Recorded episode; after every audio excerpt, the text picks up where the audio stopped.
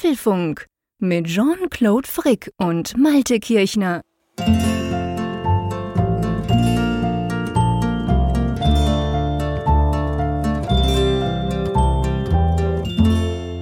Schau an, der Tim war in Deutschland und er hat nicht mal vorher durchgerufen, dass er hier ist, lieber Jean-Claude. Herzlich willkommen. Erstmal natürlich herzlich willkommen dir hier bei uns, unserer kleinen Plauderrunde, aber natürlich auch euch da draußen zu Folge 347 des Apfelfunk Podcasts, aufgenommen am Mittwoch zur gewohnten Zeit, am 28. September 2022. Tja, der Tim. Tja, da ist er am Oktoberfest, statt dass er zum Apfelfunk kommt. Verstehe ich ja nicht. Kann ich überhaupt nicht nachvollziehen. Ich kann das auch nicht nachvollziehen. Also, na, aber wir, wir, sprechen nachher in der Sendung noch drüber. Ich genau, will es, ich will es nicht vorwegnehmen. Das wird ein Thema sein. Das wird ein Thema sein, genau. Lass uns, lass uns über die wirklich wichtigen Dinge an dieser Stelle sprechen. Mhm. Das Wetter. Ja, ich wollte gerade sagen, das muss das Wetter sein. Ich, ich war jetzt ganz leicht verunsichert, aber dachte, das muss das Wetter sein. Es kann nicht anders. Oder ist irgendwas neu? Habe ich irgendein Memo von der Apfelfunk-Redaktion nicht gelesen? genau, das Wetter. Ja, du wirst lachen. Wir, wir machen einen auf St. Gallen-Style. Oh. Seit 24 Stunden ununterbrochener Regen. Und zwar nicht so ein bisschen Regen, sondern teilweise so, ich will es nicht überdramatisieren, aber so wie ich mir die Sintflut vorstelle. Hey, Oha. das hat geregnet wie die Sau. Es macht's immer noch. Ich war heute den ganzen Tag hier im Homeoffice, habe immer mal wieder rausgeguckt, gedacht, wow, krass. Zum Glück muss ich nicht raus, weil ich bin ja so ein, das weißt du ja, ich habe ja nicht gern nass, beziehungsweise ich werde vor allem nicht gern nass. Ich gehe ja dann nicht raus, wenn es regnet. Also in St. Gallen würde ich verhungern. Hast du die Arche Frick jetzt schon gepackt mit Smartphones jeder. Couleur? Genau. Der Technikrucksack ist schon gepackt, hat eine Schwimmweste drum für den Fall der Fälle. Jean-Claude Noah, der sammelt nicht mehr Tiere ein, sondern dann Smartphones aller Fabrikate, genau. Genau. Und natürlich Powerbanks zum Laden unterwegs. Nein, aber es ist tatsächlich sehr, sehr regnerisch und es ist schon die ganze Woche so. Und es soll dann, glaube ich, Ende Woche langsam mal aufhören. Wäre perfekt fürs Timing, weil ich nächste Woche Ferien habe. Also Hm. die Woche kann es noch regnen, aber dann so bitter ab Sonntag langsam aufhören. Ja. Ja, Wie bei sieht uns bei ist, dir aus? ja, bei uns ist das total wechselhaft. Wir hatten gestern genau das, was du gerade beschrieben hast, so einen sinnflutartigen Regentag, wo es wirklich A, den ganzen Tag fast geregnet hat und B, auch wirklich auch sehr stark teilweise, also wirklich heftig. Und ähm, heute wiederum dann das krasse Gegenteil. Heute war es eigentlich vergleichsweise sonnig und schön. Cool. Aber bei alledem, es ist extrem kalt. Also der September gilt sowieso hier irgendwie Ja. seit sehr, als sehr kalter, unterdurchschnittlicher September, was die Temperatur angeht. Also Und- der jetzt hier ist nicht immer so kalt, wie es jetzt bei euch ist. Nein, nein, normalerweise hast du im September eher noch so ein bisschen spätsommerliche Temperaturen. Klar, es wird nachts Mhm. Ja. schon kühler und die Tage werden ja sowieso kürzer. Aber dass man jetzt so schon sechs Grad da hat und ist da kurz an der Frostgrenze. Hier in Norddeutschland sagt man immer, bald ist Grünkohlsaison. Weil Grünkohl schmeckt am besten, wenn der erste Frost drüber gegangen ist. Grünkohl. Ach du Scheibenkleister, okay. Ja, hier im oldenburgischen Land, also da Okay, ist okay. Grünkohl die Nationalspeise. Na gut, das werde ich dann auslassen. Nur so als Vorwarnung. Wobei, ja, wobei hier an der Küste ist es ja eher Lapskaus. Wobei das Okay, ja ist, also ja, okay sagst du, aber ästhetisch ist es ja noch schlimmer als Grünkohl. Ja, du Grünkohl hast mich schon vorgewarnt. Ich weiß, wenn ich mal dazu komme, bei dir zu sein, dann werde ich das zwar ausprobieren wollen, weil man ja wahrscheinlich muss, aber du hast mich genügend vorgewarnt, das stimmt. Ich kann da nicht behaupten, hey Malte, was ist denn das Komisches? Also wenn du mal hierher kommst, dann werden wir sowieso gepflegt Fisch essen gehen. und Gepflegt dann, Fisch essen ist gut. Genau, kriegst du noch richtig schön was Ästhetisches auf Das den Teller. perfekt. Was gut schmeckt und dann kommst du, gehst du mit guten Eindrücken zurück. Dann Ah, da habe ich sowieso nicht Angst, das ist nicht der Punkt, genau. Aber ja, es ist tatsächlich, ich glaube bei uns, ich habe jetzt noch keine Statistiken, die kommen ja jetzt dann in ein paar Tagen, ist ja Ende September schon. Aber ich, ich glaube auch, dass der September uns wahrscheinlich A zu kalt und B zu nass war, was natürlich untypisch ist, weil der Rest des, des Sommers war ja viel zu warm und viel zu trocken. Also der September holt so ein bisschen nach, offensichtlich. Ja, total. Und das, genau, das ist eigentlich so dieser interessante Kontrast, der sich ergeben hat, weil wir ja vorher wirklich bis Ende August ja das extrem warm hatten, überdurchschnittlich warm und extrem trocken und jetzt eben Ja. dieses, dieser, dieses totale Runterfallen. Ich habe jetzt gehört oder gelesen, dass es jetzt im Oktober dann nochmal ein bisschen wieder wärmer werden soll. Also die Temperaturen gehen dann tagsüber wieder an die 20 Grad. Ah, Bin mal okay. gespannt, ob das jetzt ja. nochmal so ein Comeback gibt des Spätsommers oder ja, ob es das jetzt gewesen ist. Also sehr, sehr merkwürdig, was da alles stattfindet. Ja, mal gucken. Ich finde es auch immer lustig jetzt, also ich habe jetzt dann genau am, was ist denn das, Samstag ist der 1. Oktober, oder? Habe ich dann genau ein Jahr ja meine PV-Anlage auf dem Dach. Das hm. heißt, ich kann jetzt zwölf Monate vergleichen und es ist schon noch spannend. Also du siehst natürlich, du hast vorhin gesagt, die Tage werden kürzer, das sieht man natürlich krass anhand der Sonneneinstrahlung auch. Also auch wenn es sonnig ist, produzierst du natürlich massiv weniger als im August oder im Juli, logisch. Aber zum Beispiel, äh, wirklich, das zeigt auch, wie, wie, wie sonnenarm verhältnismäßig der September bis jetzt war. Ich habe, glaube ich, vor drei Tagen oder vor vier Tagen habe ich so viel produziert, äh, erreicht wie im Februar. Klar, der Februar war recht sonnig, aber äh, mhm. ich meine, der Februar ist Winter und da ist es fast nur dunkel.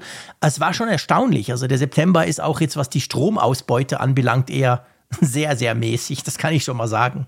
Dazu muss ich noch so eine kleine Anekdote erzählen, so eine Technikanekdote, die, mit der ich meine, meiner Familie momentan kräftig auf die Nerven gehe. Schieß los. Es ist ja so, die Tage werden kürzer und jetzt geht es schon langsam wieder irgendwann, das ist ja so eine Sinuskurve, wie mhm. die Licht oder die, die, die Lichtsituation, die Tageslänge sich entwickelt. Und jetzt geht das so, und dann habe ich kürzlich gelesen, in so ein Stadium über, dass die Kurve abflacht. Ja. Es war ja, es war ja tageweise so, dass es, du hattest das Gefühl, dass jeden Tag zehn, sind zehn Minuten weniger ja, Tag ja, genau. hell. Und das Problem ist halt so, wir haben ein Fenster gerne mal so noch auf Kippe auf und mhm. äh, das ist jetzt auch die Saison, wo gerne die Mücken dann rein, reinfliegen. Mhm. Und ja, weil immer vergessen wurde, dann das dann rechtzeitig zu schließen, beziehungsweise dann zumindest dann den Rollladen runterzumachen, mhm. habe ich gedacht, irgendwas musst du doch machen. Und dann habe ich das Amazon-Device, das Namen ich natürlich wohlweislich nicht sage, ja. jetzt darauf abgerichtet, du kannst einstellen, dass da Automationen laufen, wenn ein, wenn der Sonnenuntergang eintritt. Aha, und, und, dann, das habe ich jetzt so als Anlass genommen und dann macht sie eine Ankündigung über alle Amazon-Devices, die im Haus verstreut sind. Nein, ist ja cool. Und dann, und dann gibt es immer so ein Ding-Dong und dann ja, habe ich halt so einen Spruch programmiert, so Achtung, gleiche Sonnenuntergang. Ähm, Fenster zu. Genau, bitte die Fenster schließen Geil. und so. Siehst du, das kann ja die andere Tante von Apple, die, die angebissene Apfeltante, kann das dann wieder nicht. Ich das weiß, also ich, auch geil. ich, ich meine auch, dass sie das, das nicht kann. Also du kannst, glaube ich, auch Automationen setzen, irgendwie, die mit, den Son mit dem Sonnenuntergang zusammenhängen, aber. Ja, vielleicht irgendwas mit Kurzbefehlen oder so könnte man vielleicht ja. was basteln. Aber das finde ich, das finde ich sehr, sehr smart. Bei uns wäre es nämlich zum Beispiel so, ich meine, man könnte es wahrscheinlich zeitlich machen, man müsste halt dann die Zeit ein bisschen verändern. Wir haben überall diese Danfoss-Ventile, weißt du, an den Radiatoren. Ja. Aber noch keine von diesen intelligenten, also weißt du, so die, die du dann mit HomeKit steuern kannst, von Eve und so. Ich habe zwar schon ein paar hier rumliegen, aber ich habe mich noch nicht getraut, die anzuschließen, weil ich immer Angst habe, dass irgendwie Wasser rauskommt, wenn ich dann. Da musst du keine Ventil Angst haben. Ehrlich nicht? Ah, Nein, ich, da, das doch, ich, ich kann dir Angst vor einem Wasserschaden. Nein, ich kann es dir versichern. ich, das war auch meine große Sorge immer mit diesen smarten Thermostaten. Und ich habe ich hab hier einen von AVM, hatte ich mal mhm. bekommen. Und ähm, war auch so hin und her gerissen, machst du den dran und was? Mhm. Und dann ist das ganze Arbeitszimmer nachher unter Wasser. Und dann bin ich halt mit der Rohrzange hier angerückt und genau. habe gedacht, ach komm, Augen zu und durch. Mhm. Und bei der Gelegenheit habe ich festgestellt, dass es ja so ist, du gehst ja nicht wirklich ans Wasserrohr. Du gehst ja Schon, nur gell? an das Gewinde von dem, ja. von dem Drehteil. Ja. Und das führt nur dazu, dahinter ist dann so ein kleiner Penöpel, der dann halt ja. rausploppt und dann halt läuft halt die, die Heizung auf volle Kanne, weil ja. nichts mehr die zurückregelt. Ja. Aber es ist mitnichten so, dass du jetzt in diese Wasserinstallation okay. reingehst. Ja, ich, ich soll ich soll wirklich mal angehen. Ich habe mich drei Stück, ich habe eins von Eve und zwei ja. von NetAtmo, weil der Punkt ist der, und das, da, da, darauf wollte ich eigentlich hinaus, wo du mir von deiner Automation erzählt hast in den Kinderzimmern und bei uns im Schlafzimmer ist es so, jetzt natürlich noch nicht, aber wenn wir dann heizen, dann ist es so, im Winter musst du irgendwann am Nachmittag so um ich sag mal was, um fünf, musst du eigentlich die langsam zurückdrehen. Weil sonst, wenn du so um neun oder um zehn ins Bett gehst, ist es bullig warm. Und das ist ja auch blöd, da machst du das Fenster auf und so. Und in der Nacht heizen wir eigentlich nicht in den, in den Schlafzimmern. Hm. Also, und das haben wir uns so angewöhnt, dann drehst du das halt zu. Aber du kannst dir vorstellen, man vergisst es natürlich. Und am Klar. Morgen genau das Gleiche. Dann vergisst du das Ding anzulassen, kommst am Mittag mal ins Schlafzimmer, ist arschkalt. Und genau für sowas wären natürlich diese Dinge super praktisch. Aber eben, ich habe irgendwie aus Angst vor dem Wasserschaden mich tatsächlich noch nicht dran getraut. Aber gut, wenn du das jetzt sagst, ähm, du bist wahrscheinlich ein bisschen geschickter als ich. Nein. Aber ich würde jetzt sagen, du bist jetzt auch nicht der Mr. Oberheimwerker. Genau. Dann muss ich vielleicht mal wagen, ja. Sollte ich wirklich tun. Ich werde also ich berichten. Bin, Ich bin überhaupt nicht ein talentierter Handwerker. Deshalb, auch nicht. ich glaube, da sind wir wirklich auf Augenhöhe und da kannst du dich wirklich bedenkenlos trauen. Aber es ist lustig, dass du genau die gleiche Sorge entwickelt hast wie ich, denn das war wirklich bei Ja. mir auch lange ein Hemmnis. Ich dachte immer so, boah, da ist doch Wasser drin und heiß und es brubelt und man hört ja immer und ich ziehe doch da nicht irgendwas ab oder so. Ach du meine Güte, siehst du? Man hatte auch gewisse Filme so vor Augen, wo dann Ja, ja, Wasserrohrbrüche logisch. sind. Und dann Ja, ja. und da ist alles unter Wasser und so. Und, boah. und dann kommt natürlich dann irgendwann der Klempner und lacht dich aus und am Motto, was machen Sie denn hier? Und dreht dann am richtigen Rad und so. Und, ah, das will ich alles nicht. Sehr schön. Aber gut, also ich werde es auf jeden Fall mal angehen und ich werde berichten, entweder über den Wasserschaden oder über die Automation wie via HomeKit. Ich hoffe über Letzteres. Aber Sicherheit ist ein gutes Thema für eine schöne Überleitung. Absolut, definitiv. Und zwar kommen wir zu unserem Sponsor von der Folge 347. Wir werden wieder unterstützt von NordVPN, was uns natürlich extrem freut. Ja, NordVPN, bleiben wir doch mal gleich bei der Sicherheit. Was kann NordVPN für deine oder meine oder eure da draußen eure Sicherheit tun? Ja, NordVPN hilft sozusagen gegen den digitalen Wasserschaden, der nämlich dann entsteht, wenn Viren, Werbung und Tracker zum Beispiel eure, euer System bedrohen. Und dagegen gibt es eine Bedrohungsschutzfunktion. Die gibt es gratis dazu. Ich fange jetzt mal so ein bisschen von hinten an, denn Vordergründig geht es natürlich darum, der Name sagt es bereits, NordVPN ist ein Anbieter von VPN-Dienstleistungen. Man kann also einen verschlüsselten Tunnel aufbauen und damit zum Beispiel Geoblockings umgehen, generell seine Verbindung absichern, jetzt gegenüber zum Beispiel öffentlichen WLANs, dass dann eben der Anbieter des öffentlichen WLANs nicht mitlesen kann, was für Datentransfers ihr macht oder was ihr aufruft. Also das ist so die Kernfunktion von NordVPN. Und dann gibt's eben noch den Bedrohungsschutz, gell? Und der Genau. hilft quasi immer. Der hilft quasi, das ist das Coole dran. Also der Bedrohungsschutz, der guckt wirklich, dass ihr da nicht euch irgendwelche Viren, Tracker, Tracker oder so, Viren oder Tracker einfangt.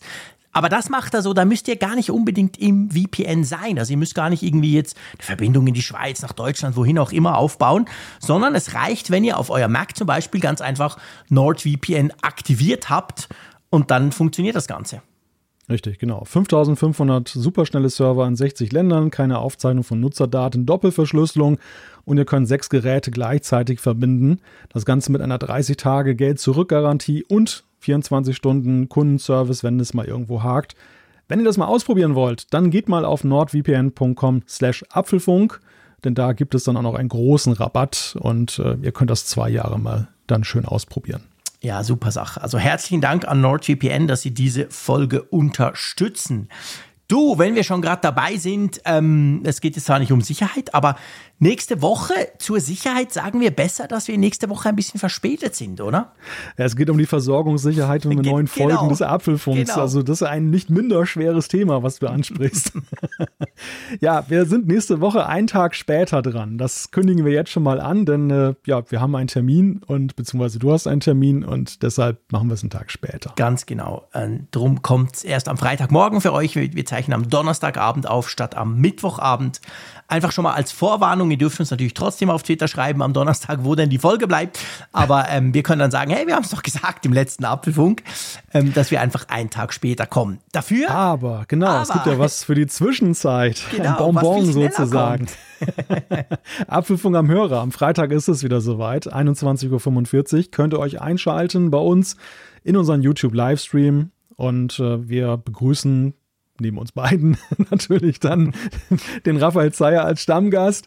Und Michael Schwickert ist mit dabei. Genau, Ein der guter absolute Freund der Show. Apfelspezi Und großer Freund des Apfelfunks, ganz genau. Ich freue mich sehr. Wir werden natürlich über all die Neuerungen und alles einfach rund um Apple diskutieren. Das wird richtig, richtig cool. Wir haben ja letzten Monat einmal ausgesetzt, quasi auch wegen Apple-Event und Konsorten. Und ja, ich freue mich drauf. Also am Freitag 21.45 Uhr auf unserem YouTube-Kanal könnt ihr euch natürlich live einschalten. Ihr könnt mitkommentieren. Das ist ja ganz immer super wichtig, dass ihr da eure Inputs ebenfalls anbringen könnt. Ja, das wird eine schöne Sache, gell? Das wird eine schöne Sache. Und ich habe auch schon gehört, dass der Michael uns berichten kann von etwas, was er getestet hat, was nicht jeder getestet hat oder Was testen fast kann. niemand getestet hat und was eigentlich auch niemand testen will, aber das wird cool, dass er uns darüber berichten kann, ganz genau. Genau, das werden wir uns mal genau anhören, was er dazu berichten hat. Ja, mehr wollen wir nicht verraten. Jetzt wollen wir euch aber erstmal berichten, worüber wir in dieser Folge sprechen, und zwar unsere Themen. Es geht los mit Open Stage. Der Stage Manager kommt jetzt auch für ältere iPads. Hurra!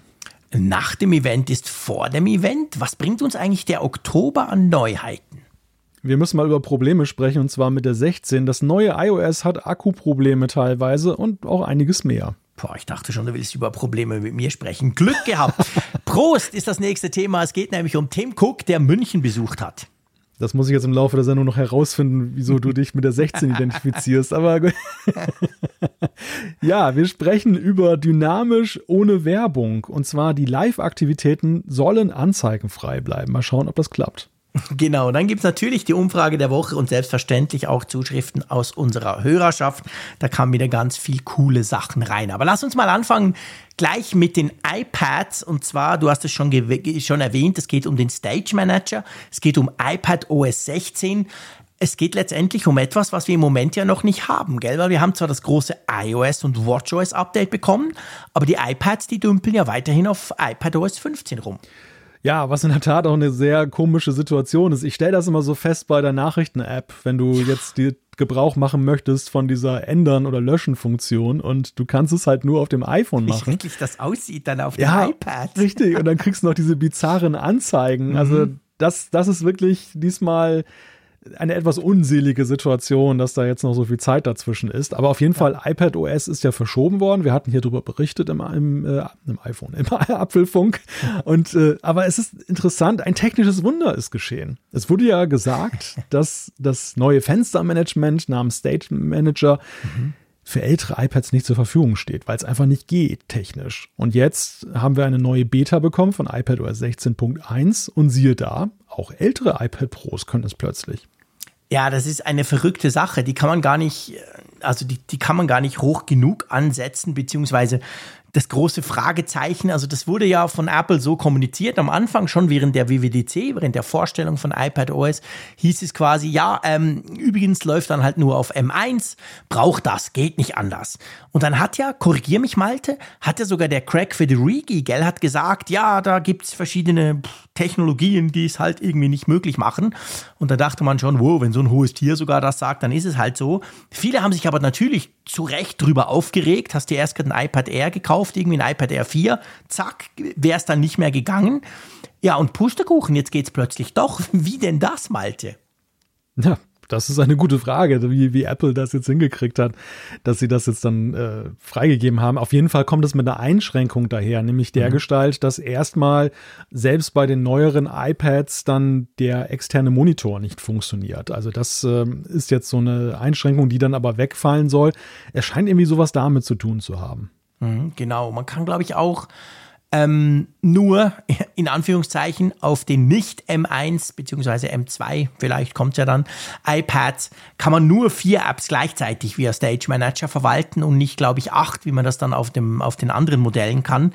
Aber ja, das sind ja eigentlich Einschränkungen, die stören mich ja jetzt nicht. Aber im Vergleich dazu, dass ich jetzt doch den Stage Manager auf einem älteren Gerät kriege, oder? Ja, eben. Also das ist auch genau das, was ja gefordert wurde, dass die Leute gesagt haben, es ist okay, wenn es jetzt nicht ganz so facettenreich nutzbar ist.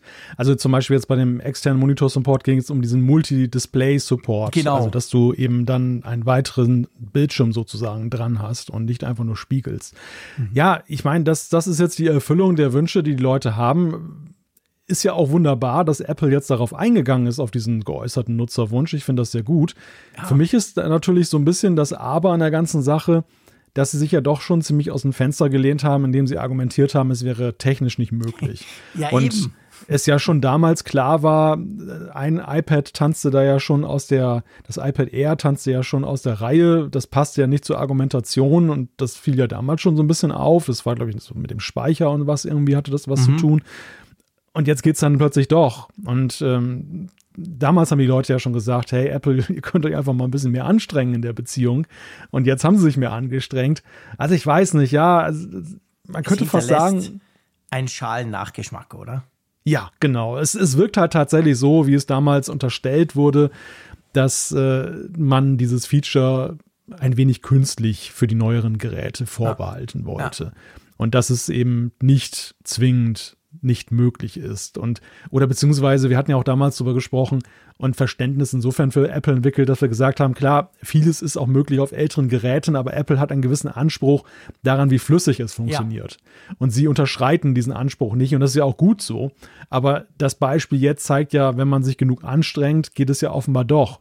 Und das, ja, ich bin immer so hin und her gerissen, weil auf der einen Seite finde ich halt, ist das blöd, wenn ein Hersteller sich so positioniert. Und auf der anderen Seite muss man aber fairerweise sagen, dass Apple ja generell in Sachen Rückwärtskompatibilität schon eben sehr großzügig ist, im Gegensatz ja. zu anderen Herstellern, die da viel rigider äh, vorgehen, aber nicht dafür so gescholten werden. Das gehört ja auch zur Wahrheit dazu. Ja, natürlich, absolut. Ganz guter Punkt. Also, das stimmt schon. Ich meine, Apple liefert extrem lange Updates, viel länger als die Konkurrenz im Allgemeinen.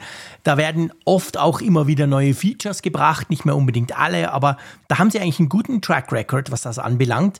Und aus diesem Grund habe ich ihnen das eigentlich auch abgekauft. Ich habe verstanden, dass Leute quasi ähm, enttäuscht waren, weil sie gesagt haben, ja, boah, jetzt habe ich erst gerade ein iPad gekauft und jetzt kann das nicht mal diese, diese ganz tolle neue Funktion Stage Manager. Aber irgendwie habe ich sie ihnen abgekauft, dass sie gesagt haben, hey, guck, das ist halt sehr komplex und wir nutzen da bestimmte Technologien, die es halt nicht gibt. Und jetzt, klar freue ich mich, dass jetzt eigentlich alle seit 2018 seit dem ersten iPad Pro können das jetzt nutzen.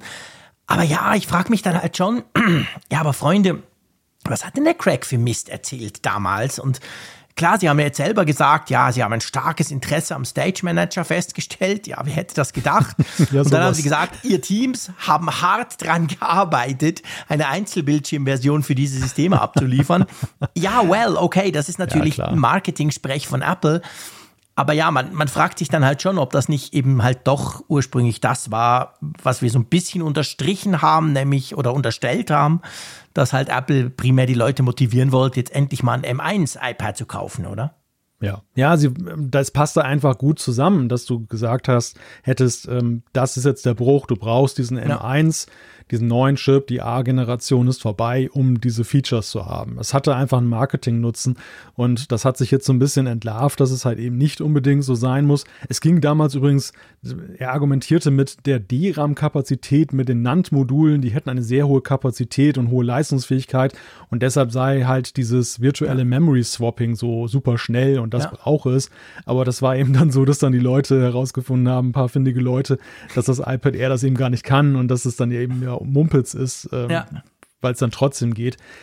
Man muss insgesamt sagen, wenn man so den Hergang dieser ganzen iPad OS 16 Version sieht, es ist eine wechselvolle Geschichte, ne? Also das im ersten Moment gesagt. Ja, ja, es war ja am Anfang schon recht viel Faszination auch. Gerade ja. dieser Stage Manager hat ja schon für viele positive Schlagzeilen gesorgt, war auch ein Aushängeschild der auf der WWDC, wo eben auch gesagt wurde, endlich Apple geht so ein bisschen auf diese Multitasking Wünsche ein.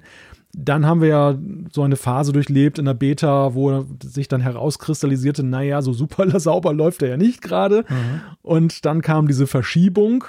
Ja, und dann halt parallel diese Diskussion, die wir jetzt hier zum Abschluss bringen. Also es ist schon. Ja, es ist eine ich Zusammengeburt. Ja, ja, genau. Also und ich bin, eigentlich, ich, oder? Ja, und ich bin auch wirklich mal gespannt, ob es die letzte Komplikation war oder ob wir jetzt im Oktober. du wartest noch, er ist nicht mehr so lang, das sind vielleicht noch drei Wochen oder so, wo wir damit rechnen, dass es da mal rauskommt. Aber ja, es ja. stimmt. Ich meine, du hast ja auch das ziemlich stark kritisiert, ja auch damals, als wir überhaupt über iPadOS gesprochen haben. Du hast ja auch auf Heise dazu, dazu Dinge publiziert im Sinn von, ja, hey, aber was ist eigentlich mit dem, mit dem iPad? Apple lässt das so ein bisschen schleifen, vor allem, dass es auch nicht mehr gleichzeitig rauskommt. Wenn wir vielleicht bei dem Punkt kurz bleiben, was meinst du? Ich meine, wir haben uns ja gefragt, boah, ist das so kompliziert mit dem Stage Manager?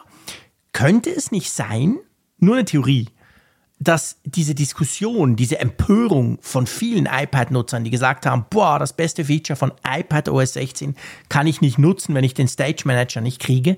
Also meinst du, Apple hat diese Verschiebung eigentlich drum gebraucht, damit sie genau das, wo wir jetzt heute drüber sprechen, umsetzen können?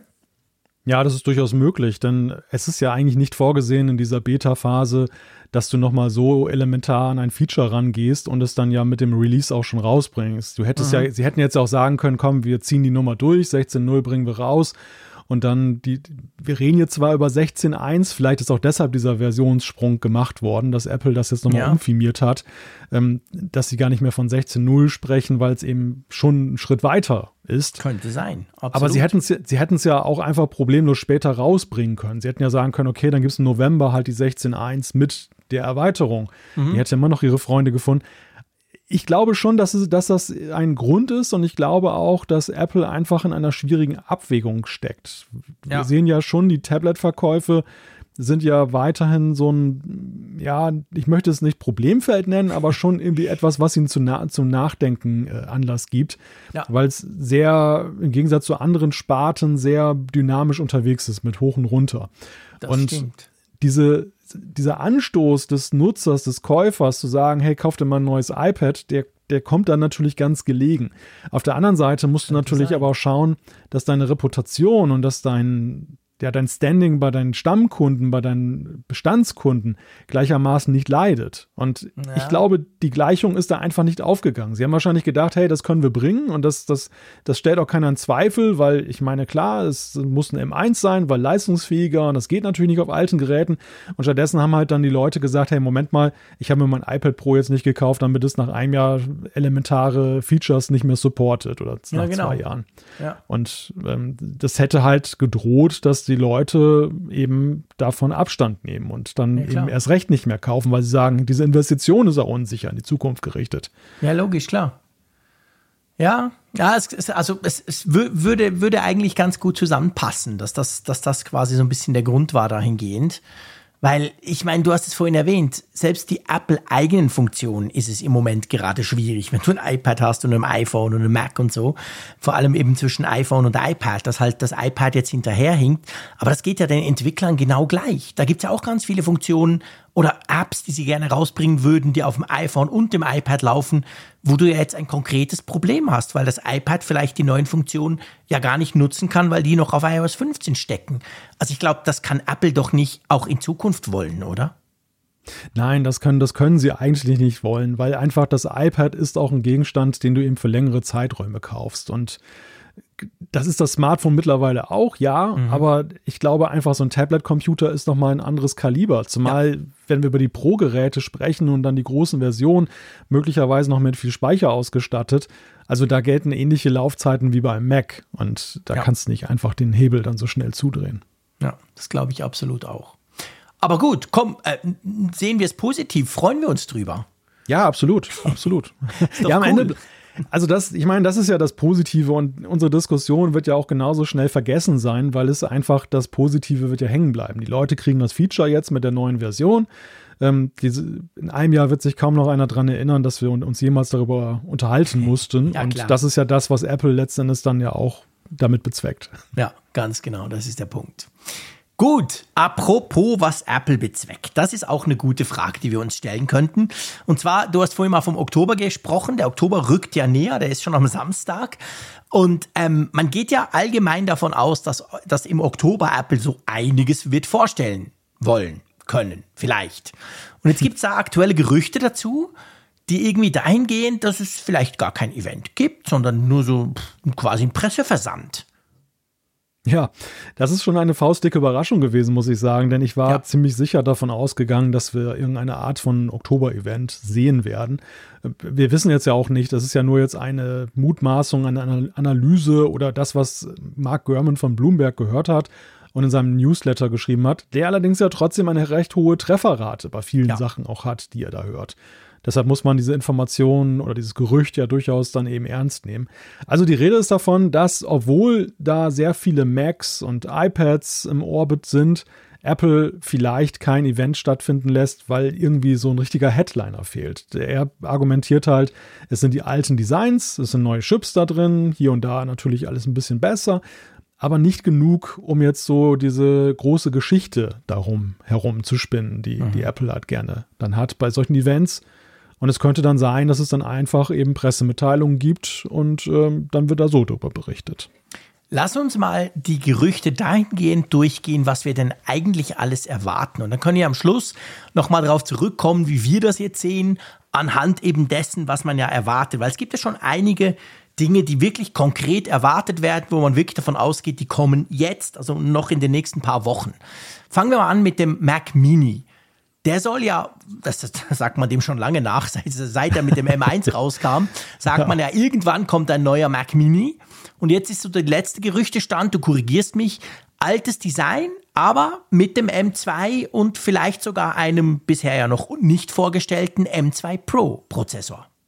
Genau, und das Novum wäre ja auch, dass der Mac Mini überhaupt mal einen Pro-Prozessor genau. bekommt, was ja auch viele lange erwartet haben, die gesagt haben, eigentlich hätte ich den ja gerne mit einem etwas besseren Prozessor, der auch mehr Speicher ermöglicht.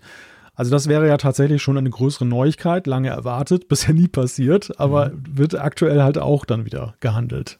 Genau, und dann gehen wir gleich weiter zu den MacBook Pros. Das finde ich auch schon recht crazy eigentlich. Man geht davon aus, dass die aktuellen 14 und 16 Zoll Modelle, die ja erst letzten November vorgestellt werden, dass die auch ein Update kriegen, aber eben nicht im Design, genau gleich wie jetzt. Da wurde das Design ja letztes Jahr komplett neu gemacht.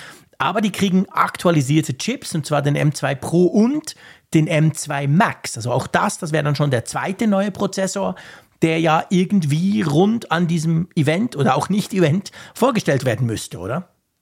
Ja, richtig. Und das ist eigentlich ja bislang so der Punkt gewesen, wo viele skeptisch waren, dass Apple ähm, das jetzt schon vorstellen könnte, weil gesagt wurde oder Gerüchte aufgekommen sind, dass die jetzt in einem noch kleineren Nanometerverfahren hergestellt werden, dass das ein größerer Schritt ist als der M2. Der M2 ist ja noch in der alten Größe hergestellt worden.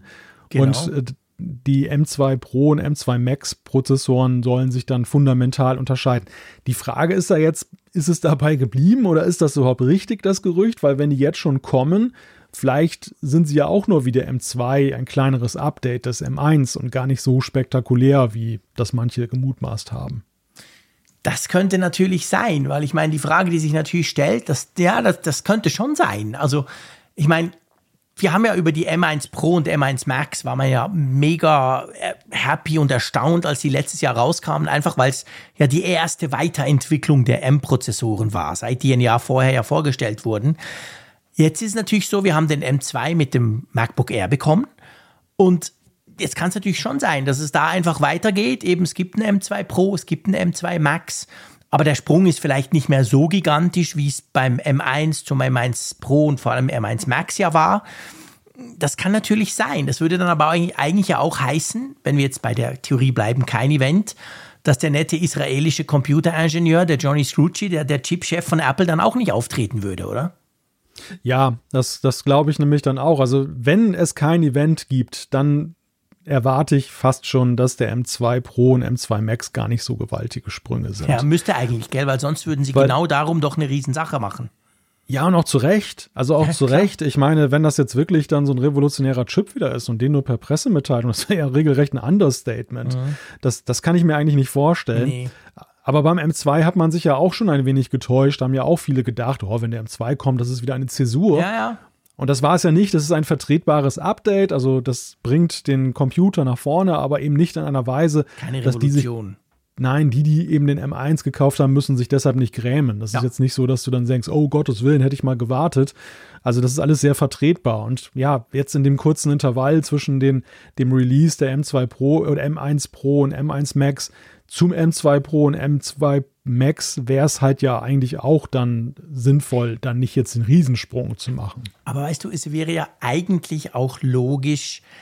Das Krasse ist halt, dass wir so wirklich verwöhnt sind und zwar einfach von diesem Schritt, der ja so weit noch nicht zurückliegt, vom Intel-Chip zum M1-Chip. Das war ja wirklich revolutionär. Da war, äh, das war gigantischer Leistungszuwachs, massiv bessere Akkulaufzeit. Da war einfach schlicht und ergreifend alles viel besser. Und dass sie diese Schritte natürlich innerhalb der gleichen Prozessorgeneration bzw. Architektur wahrscheinlich so ja nicht in dieser kurzen Zeit machen können, liegt ja eigentlich auch auf der Hand, oder? Es kann ja nicht sein, dass jetzt nochmal alles so viel schneller wird wie damals, als wir vom Intel zum M1 gegangen sind, oder? Ja, also eigentlich so, bei Technik ist das ja schon eben nicht so, dass man solche Sprünge jetzt jedes Jahr macht, sondern mhm. wir wissen ja, diese, ganz, diese ganze Umstellung auf den Apple Silicon soll ja ein Jahrzehnt lang vorbereitet worden Krass. sein. Und das ja. war eben dieser Riesensprung am Anfang, glaube ich. Und jetzt reden wir eher darüber, dass man eben evolutionär weiterarbeitet an den Chips. Ja. ja, mag sein, dass da hier und da auch mal wieder was kommt, wo wir dann wieder staunend vor den Monitoren sitzen und sagen, wow, ja. das ist ja irgendwie auf irgendeine Art und Weise wieder doch ein größerer Sprung. Aber ich glaube grundsätzlich auch nicht, dass das wäre ja schon wirklich sehr weit, weitreichend gewesen, dass sie dann eben binnen dieser zehn Jahre schon eben für die ersten drei Jahre jedes Mal eine Revolution ja. geplant haben. Das halte ich für schwer vorstellbar. Ja, genau. Und warum auch? Ich meine, das ja, ist ja auch die Frage. Ja nicht. genau. Eben, wer braucht's, ne? Also ist, klar, die High-End-User ja, aber der normale User ist ja nach wie vor durch den M1 ja zum Beispiel schon sehr gut bedient. Ja, total. Und wenn du jedes und wenn du jedes Mal dann einen Chip hast, der dann nochmal 10% mehr kann, ja super, also ist doch klasse. Ja, absolut definitiv. Und ich meine, wir sehen es ja bei anderen Produktgruppen auch. Bei der Apple Watch mit, haben wir letztes Mal darüber gesprochen, der S8 ist eigentlich sozusagen ein umgelabelter S6, ganz einfach, weil sie, sie müssen dort nicht nochmal massiv nachlegen. Ich meine, selbst beim iPhone, sie haben sehr wenig Zeit verwendet bei der Keynote, um über den A16 zu sprechen, der im iPhone 14 Pro ja steckt. Das wurde so kurz mal so, paar neuer Prozessor und weiter geht's. Also auch da ist es jetzt nicht so, dass der irgendwie mega, giga, viermal schneller wäre oder doppelt so lange Akkulaufzeit hat. Von dem her gesehen, die haben einfach schon ein unglaublich gutes Level. Natürlich wird da hier und da geschraubt und verbessert, aber diese Riesensprünge, die gibt's wenn überhaupt, nur alle paar Jahre und den hatten wir eben erst gerade hinter uns, jetzt zumindest bei den Macs.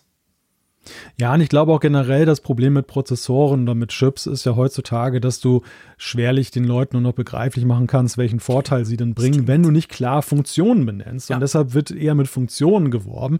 Also vieles, was wir ja gesehen haben am iPhone zum Beispiel, ähm, geht ja auch zurück darauf, dass sich die Neural Engine jetzt weiterentwickelt hat, dass der ja. A16 dies und das mehr kann jetzt bei den Pro-Modellen.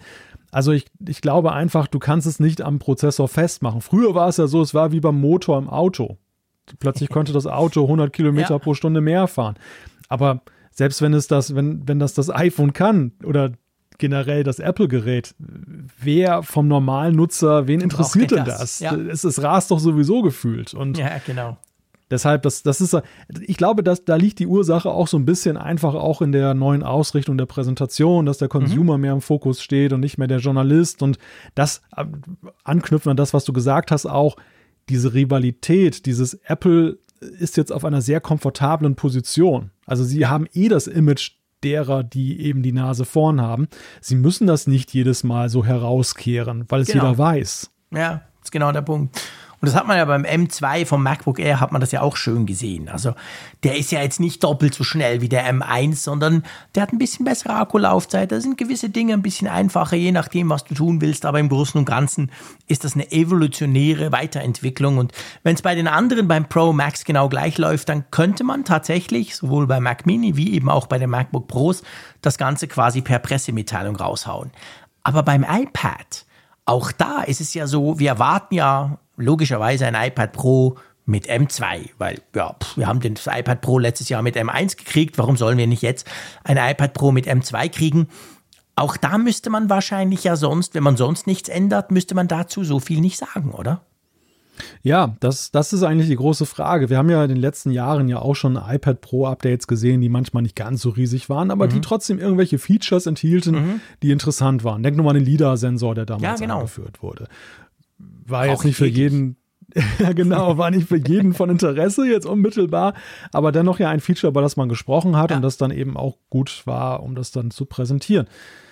Ja, da ist jetzt halt die Frage, ist es jetzt wirklich nur das Prozessor-Update oder haben die iPads dann mehr zu bieten? Generell ist ja die Frage, ich meine, das sind natürlich alles hier auch Corona-Geräte. Das darf man Stimmt. nicht vergessen. Ne? Das sind alles Geräte, die in der wirklich schweren Phase für Unternehmen wie Apple entstanden sind und ja, vielleicht nicht Punkt das Innovationstempo haben. Vielleicht ist auch das ein Grund, warum es vielleicht mildere Updates sind und dann einfach äh, man sich überlegt, ja, lohnt das die Präsentation? Also wollen wir die Erwartungshaltung wirklich so hoch aufbauen?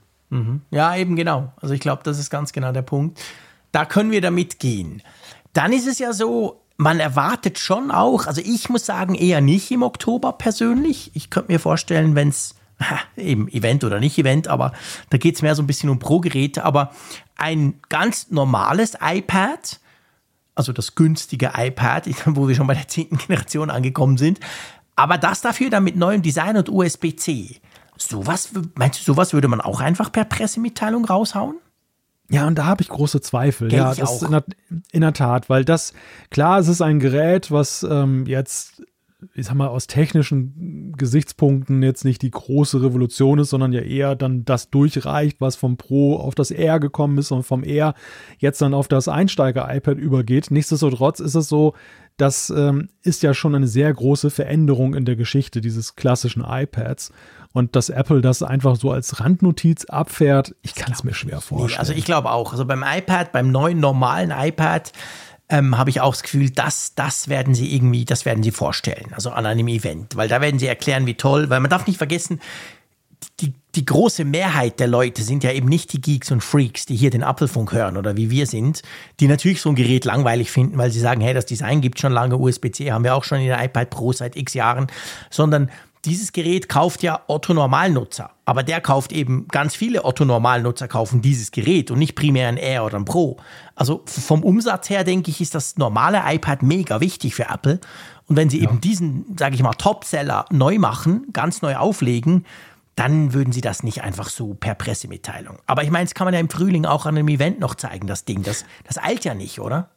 Ja, das ist genau der Punkt. Ich meine, es ist ja alles andere als Gesetz, dass das wirklich jetzt kommt. Ja. Das, oder ob das jetzt dann in Verbindung gebracht wird. Wir hatten ja auch schon mal gemutmaßt, dass Apple versucht sein könnte, das eben bei dem iPhone-Event mit zu lancieren, weil es halt Mhm. wirklich ein Consumer-Gerät ist und Ja. es dann uns gut reingepasst hätte. Und wir haben ja auch einen bunten Mix gesehen an Themen jetzt tatsächlich beim iPhone-Event über die AirPods, dann Genau. über die Watch und so war jetzt zu vieles Guten, hat nicht mehr reingepasst oder war auch vielleicht nicht fertig, aber man kann es beliebig steuern. Und wir haben vorhin darüber gesprochen, dass das iPad generell eine Sparte ist, wo Apple sicherlich mehr Zuwachs gebrauchen könnte. Ja. Und gerade deshalb können sie sich diesen Luxus nicht leisten, das jetzt nur so als äh, Pressemitteilung rauszugeben. Genau, das glaube ich eben absolut auch. Also von dem her gesehen, da gehen wir mal eher nicht davon aus. Und dann ist ja spannend, der Garmin sagt ja noch was zum anderen Gerät, das wir erwarten, das wir eigentlich schon ganz lange erwartet haben, das sogar schon, ja, ich will nicht sagen angekündigt wurde, aber wo schon mal drüber gesprochen wurde, nämlich noch das letzte Intel-Gerät, der Mac Pro. Und zum Mac Pro sagt Garmin, es dauert noch ein bisschen. Ja, das ist insofern interessant, weil Apple ja seinerzeit angekündigt hat, dass diese ganze Transformation von den Intel-Chips zum Apple Silicon zwei Jahre dauern soll. Und diese zwei Jahre sind ja jetzt Ende dieses Jahres dann vorbei. Und alle dachten ja, oh wow, Apple ist ja so super im Zeitplan. Die haben ja wirklich jetzt dann die Geräte nach und nach dann erneuert und umgestellt. Und das mit dem Mac Pro schaffen sie ganz sicher, weil letzte große Umstellung ist jetzt ja auch schon eine Weile her, also da wäre ja reichlich Gelegenheit. Das wäre in der Tat interessant, wenn das jetzt doch nicht gelingt und das jetzt in das nächste Jahr reingeht. Es ist nicht, es ist kein Weltuntergang, denn der, Mac Pro wird ja so speziell von der Klientel sein. Mega Nische, genau. Ich meine, sie, sie haben ja immer noch eine neue Geräteklasse dazwischen geschoben mit dem Mac Studio. Ja. Und das geht ja auch schon an den sehr professionellen Nutzer durchaus heran. Ja, wäre zu verschmerzen, aber wäre interessant und äh, würde natürlich dann einen weiteren Grund nehmen, warum man ein Event stattfinden lassen kann. Ja, ja, ganz genau. Also wenn natürlich der Mac Pro nicht kommt, wir haben ja eigentlich bis jetzt ging man eben von einem Pro-Event aus im Oktober, wo all diese Pro-Geräte quasi mindestens mit M2 Pro-Prozessoren und so vorgestellt werden. Aber wenn der Mac Pro nicht kommt, dann fällt natürlich ein Gerät, wo man schon mehr Worte drüber verlieren muss, weil der muss halt Dinge können, die sonst bisher kein Mac kann, eben außer dem direkten Vorgänger, dem Mac Pro.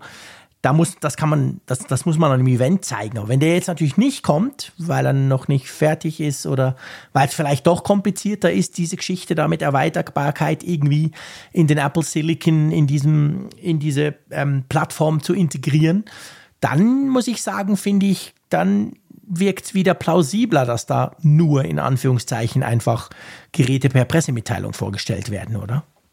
Ja, wobei für mich bleibt immer noch die Frage, ob es dann wirklich eine Pressemitteilung ist oder ob sie zum Beispiel einen kleinen exklusiven Kreis von Journalisten vielleicht, wie sie es ja auch bei früheren Roundtables gemacht haben rund Mhm. um den Mac, dass sie die einladen, irgendwo Ja. hin, entweder nach New York oder nach Cupertino, aber auf jeden Fall sehr klein und erlesen.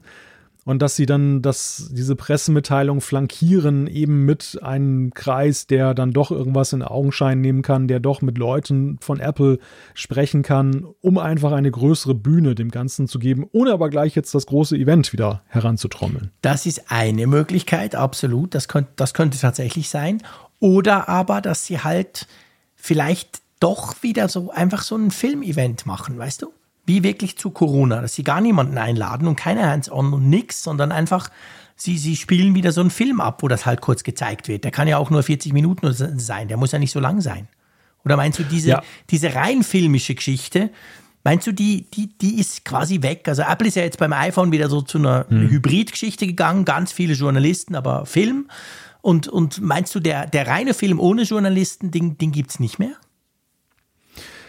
Das ist eine ganz gute Frage, weil ich, ich sehe da gerade zwei Tendenzen. Das eine mhm. ist ja, wir sprechen ja auch gleich über Tim Cook, der wieder in der Weltgeschichte unterwegs ist. Also Apple geht wieder raus. Ja, das, das ist eigentlich so der, es ist so der Next Level von ähm, den, dieser Corona-Pause, die Apple auch gemacht hat. Das war im ersten Moment, dass sie überhaupt wieder in, ja, Events machen, wo sie Journalisten einladen und einfliegen dass sie selber jetzt rausgehen mit Tim Cook, der, der wirklich da eine halbe Weltreise jetzt gemacht oder eine halbe Europareise gemacht ja, hat. Das, das ist ja dann auch nochmal wieder eine andere Stufe. Deshalb könnte ich mir eben tatsächlich vorstellen, dass sie diese Roundtables, die sie auch eingestellt haben, dann nochmal mhm. wieder reaktivieren oder sie hatten nochmal Apartments da, wo sie Journalisten eingeladen Stimmt. haben und haben ja. dir was gezeigt. Also das könnte ich mir vorstellen, dass sie da jetzt auch sagen, okay, die Zeit ist reif, wir können das wieder reaktivieren, zumal es ja in einem kleinen Kreise stattfindet. Mhm. Die die andere Variante mit dem Film halte ich aber für genauso möglich. Ja, tatsächlich, okay. denn es ist ja so, ich glaube, die, die Events bei der WWDC und beim iPhone waren ja auch dadurch motiviert, dass man vor allem eine Hands-on-Area für die Journalisten ja, bieten wollte. Absolut. Und das waren aber auch alles Geräte, die vorgestellt wurden, die man ja auch ähm, unbedingt in die Hand nehmen ja. möchte und muss, um darüber zu berichten. Mac Mini im alten Design muss ja nicht in die Hand genommen werden. Wir wissen ja, wie der aussieht. Das ja. einzig Spannende ist, dass er vielleicht aber schwerer ist oder leichter, aber wen interessiert das so wirklich? Ja, genau. Und ähm, das gleiche gilt für ein iPad, was genauso aussieht. Also es gibt von dem, was wir jetzt hier da gelesen und gehört haben, ja wenig Anlass, ein Hands-on zu machen, weil du hast da keine nennenswerten baulichen Veränderungen, mhm. wenn es so kommt. Ja. Und dann könnte man tatsächlich nur einen Film machen, ohne dass irgendeiner rumjaut und sagt, oh, schade, dass kein Hands-on stattgefunden hat. Ja, genau. Stimmt. Das ist ein absolut guter Punkt. Ich meine, das ist tatsächlich anders. Wenn du ein iPhone oder eine Apple Watch, die willst du sehen, vor allem wenn sie dann noch ein neues Design haben. Bei einem MacBook, ja, das, aber das ist tatsächlich nicht vergleichbar. Da hast du völlig recht. Also auch beim MacBook ähm, Air, als sie das am, äh, vorgestellt haben am, ähm, an der WWDC, da, da gab es ja auch nicht so die Hands-on-Area quasi, weißt du, wo da irgendwie 100 MacBooks Air drum standen, sondern da waren ein paar, da konntest du drum rumlaufen und damit hatte sich's eigentlich dann. Und danach gab es dann Briefings, aber das stimmt, das, das würde, würde grundsätzlich auch dafür sprechen, vielleicht sogar nur einen Film zu machen. Ja. Also wir wissen es letztendlich nicht. Wir, wir haben lange drum herum geredet. Wir sind uns nicht so ganz sicher. Jedenfalls nicht ja. so sicher wie der Gorman, oder? Ja, wir tappen auf jeden Fall total im Dunkeln und das ja. ist eigentlich ganz interessant, weil wir ja gar nicht mehr so weit weg sind von dem Oktober. Wir nee, haben jetzt hier heute nicht. den 28. September und in wenigen Tagen ist der 1. Oktober und dann geht's los. Ich kann mir auch nicht vorstellen, dass sich das in den November verschiebt, weil es ja auch jetzt um gerade um dieses letzte Quartal geht und, ja. und Apple diese Umsätze gerne mitnehmen möchte. Es ist eine sehr interessante Gemengelage. Ich war mir eigentlich ziemlich sicher nach dem iPhone-Event, dass da ein zweites Event kommen wird. Das stand für mich überhaupt nicht zur Debatte. Aber jetzt bin ich wirklich so ein bisschen am Zweifeln, was uns da erwartet. Ja, ich auch. Zeit. Ich tatsächlich auch, wirklich. Es ist so. Also ich ging auch fest davon aus, dass wir mal wieder so ein richtig klassisches Mac-Event sehen werden. Schauen wir mal, ob es ein Mac-Film gibt, ob es ein Mac-Mailing gibt oder irgendein kleines ähm, Background-Event. Wir werden es sehen, egal wie. Wir werden auf jeden Fall über die Neuigkeiten berichten. Das ist natürlich klar. Wir sind auch sehr, sehr gespannt. So wie wir auch darüber berichten, und da mache ich gleich mal den fliegenden Übergang, über den Tim Cook, der in München Bier trinkt. ja, zum Glück hat er nicht nur das gemacht, sondern er hat, Glück, ja, hat ja auch noch ein bisschen Arbeit äh, da verrichtet, beziehungsweise sich um Arbeitsthemen gekümmert. Ja, Tim Cook ist in Europa gewesen und ähm, hat ein wahnsinniges Pensum in den letzten Tagen hingelegt. Er war erst in London aufgetaucht, jetzt war zuletzt in München. Heute Abend sehe ich hier gerade im Twitter-Feed, ist er in Neapel gelandet. Also Boah. der gute Mann, der ist wirklich äh, ganz schön rührig in diesen Tagen. Aber in München hat er nicht nur sich auf dem Oktoberfest mit Kai Pflaume getroffen und hat da Bier gepichelt zusammen mit Eddie Q. Wobei übrigens interessanterweise Eddie Q, ne, dass der in dem Zusammenhang mal wieder aufgetaucht ist. Ja, das dachte ich auch. Dachte so, hey, den kenne ich doch. Der ist aber, der war lange von der, von der, vor der Bildfläche verschwunden, so ein bisschen, oder? Ja, total. Also einige fragten ja schon, was ist eigentlich mit Eddie Q? Mhm. Und jetzt taucht er plötzlich in Lederhose ausgerechnet wieder auf. Das fand ich dann auch ein interessantes Comeback. Aber nein, Tim Cook hat die Chip-Fabrikation, beziehungsweise die Chip, nenne ich die Fabrikation, die Entwicklung in München besucht. Wir wissen ja, dass dort Apple eben an der Zukunft der Chips arbeitet und vor allem auch 5G-Technik erforscht. Ja, genau. Um etwas selber zu machen, vielleicht als Ablösung für Qualcomm. Und da hat er jetzt eine Ankündigung gemacht, dass Apple das weiter ausbauen möchte. Ja, ganz genau. Das ist natürlich super spannend. Ähm, weiß man schon, was sie konkret machen wollen?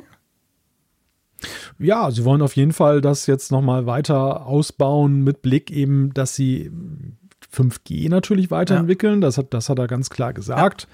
Das ist ein Thema. Ähm, aber auch generell ist es eben wohl so, dass auch die M-Chips zu Teilen eben ganz im Wesentlichen dort ihren Ursprung genommen haben und auch weiterentwickelt spannend. werden. Ja was bislang mir auch nicht so ganz klar war. Ich dachte, habe das immer eher so ein Cupertino verortet, ja, dann die Chips und habe nur gedacht, nur Mobilfunk ja. ist dort, weil das ja auch damals, ich glaube, es gehört ja auch damals zu Intel, was, was Apple da übernommen hat. Ja, genau, genau. Die haben ja die 5G-Sparte von Intel übernommen, nachdem ja Intel quasi dann sagen musste, hey, wir kriegen es irgendwie nicht hin, wir, wir ziehen uns quasi zurück aus der Idee, da 5G-Chips äh, quasi in Konkurrenz zu Qualcomm zu bauen. Daraufhin hat ja Apple das Ganze übernommen und ja, wir alle warten ja eigentlich drauf, dass dann in irgendeinem iPhone, ob es schon nächstes Jahr soweit ist, wissen wir nicht, aber irgendwann wird dann Apple hingehen und sagen, so, jetzt brauchen wir keine Qualcomm-Chips mehr, jetzt können wir das Ganze selber machen mit unseren in München ähm, entwickelten Chips. Das ist schon super spannend. Ja, ja wobei Cook dann, das fand ich auch interessant, es, es werden da Aussagen von ihm zitiert, die ja so ein Hintertürchen offen lassen. Also er hat gesagt, das sind kühne Wetten, ja. aber wir sind in der Lage, einige kühne Wetten einzugehen. Und weißt du, wenn du eine kühne Wette eingehst, dann räumst du eigentlich ja zwischen den Zeilen ein. Genau, du kannst die Wette auch verlieren. Ja, ja absolut. Also ich meine, das ist sicher etwas. Weißt du, ich meine, das Problem bei, bei den 5G-Chips jetzt ganz konkret sind ja eigentlich zwei Dinge. Das eine ist, ich glaube, es ist tatsächlich so, dass wir da nicht einfach ganz viel Konkurrenz sehen. Qualcomm ist ja sozusagen allein. Ähm, das liegt ja schon auch an einer gewissen Grundkomplexität, will ich jetzt mal sagen. Du brauchst da sehr viel Erfahrung. Qualcomm macht ja in diesem mobilen Chip-Business, also mobile Modem-Chips quasi, für all die Mobilfunktechnologien sind ja die schon seit vielen, vielen Jahren eine große Nummer. Aber das andere, ich glaube, im Unterschied zu den A-Prozessoren, zu den M-Prozessoren, hier ist quasi Apple von Anfang an im Spotlight. Also, weil man hat mitverfolgen können, hey, guck mal, Apple kauft Intel. Also nicht Intel, sondern die Chip, die 5G-Chip-Sparte von Intel. Und da wusste man ja, ja, was machen die wohl damit? Ja, logisch, die, die wollen ihre eigenen 5G-Chips.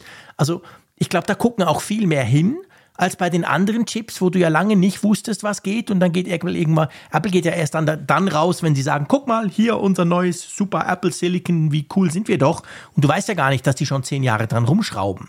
Beim 5G-Chip mhm. ist es anders. Wir können das alle beobachten und jedes Jahr fragen, wann kommt er denn jetzt endlich? Ja, und ich höre aber auch so ein Learning heraus aus dieser, ja. aus diesem Fiasko, was Apple mit Intel erlebt hat, dass sie seinerzeit eben die Qualcomm-Chips mit Intel-Chips ersetzen wollten, in dem Bestreben von Qualcomm unabhängig zu werden und damit auf die Nase gefallen sind, weil viele dann plötzlich sagten, mein iPhone verbindet sich ja. nicht mehr so gut mit Mobilfunk wie eben vorher. Und dann sind sie ja zurückgekehrt und plötzlich war das kein Thema mehr. Also die, die Aussage, die Cook da tätigt, dass er sagt, selbst entwickelte Komponenten müssen die Produkte der Drittanbieter übertreffen, ja. zeigt ja, es ist das Einräumen, dass das mit Intel damals ein Fehlschlag war, Absolut. ohne aber zu sagen, dass es Intel ist, weil man sagt, das ja, jetzt klar. auf die neue Entwicklung bezieht. Und die, die sozusagen eben, der sozusagen dann gleich eine Hürde gibt, über die sie springen muss. Was natürlich sehr ambitioniert ist, weil ich meine, Qualcomm ist gut unterwegs. Ja. Ähm, das, das überhaupt zu erreichen, was die können, haben wir ja bei den Intel-Chips gesehen, ist schon schwer. Das ja. zu übertreffen, ist noch ungleich schwerer. Das ist genau der Punkt. Und darum würde es mich nicht wundern oder ich gehe eigentlich davon aus, dass es dann halt am Schluss letztendlich einfach länger geht. Und wir wissen ja nicht, wie viel länger es dauerte, bis Apple den ersten A-Chip im iPhone brachte oder wie lange es überhaupt ging, bis der M1 stand. Wir wissen ja nicht, wann Apple das ursprünglich vorhatte und dann mussten sie es noch ein paar Mal verschieben. Hier ist es halt dahingehend so, dass wir so ein bisschen zugucken können. Aber ja, ist mega spannend und dass München da natürlich extrem wichtig ist und extrem involviert, finde ich auch sehr, sehr interessant. Ja, absolut. Ich meine, also ehrlich gesagt, aufs Oktoberfest hätte er nicht gehen müssen. Da hätte er auch besser zu uns zum Interview kommen können, oder? Ja, genau. Und das, äh, ja, das ist, ich, ich, weiß nicht, das ist halt auch irgendwie so Klischee hoch 10, oder? Ja, total. Das, man besucht Deutschland, zieht eine Lederhose an und trinkt dann Maß Bier auf dem Oktoberfest. Und dann hat er ja hat er noch einen Tweet abgesetzt, der Tim Cook, also dieses Maß Bier eben mit Eddie Q und dann dem Kai Pflaume. Ähm, da hat er ja noch einen Tweet dazu abgesetzt, wohl auf Bayerisch, ich verstehe es nicht, aber ich nehme an, das tönt so. Ähm, das war ja eigentlich auch lustig. Also das ist ja aber ja gleichzeitig auch mega klischeehaft, oder? Ja, total. Ich meine, die 13,6 Millionen Follower werden sich ja gefragt haben, was denn da steht. Das kann ja, wie viel Bayern gibt es? Eine Million? Nee, ich weiß nicht, keine Ahnung.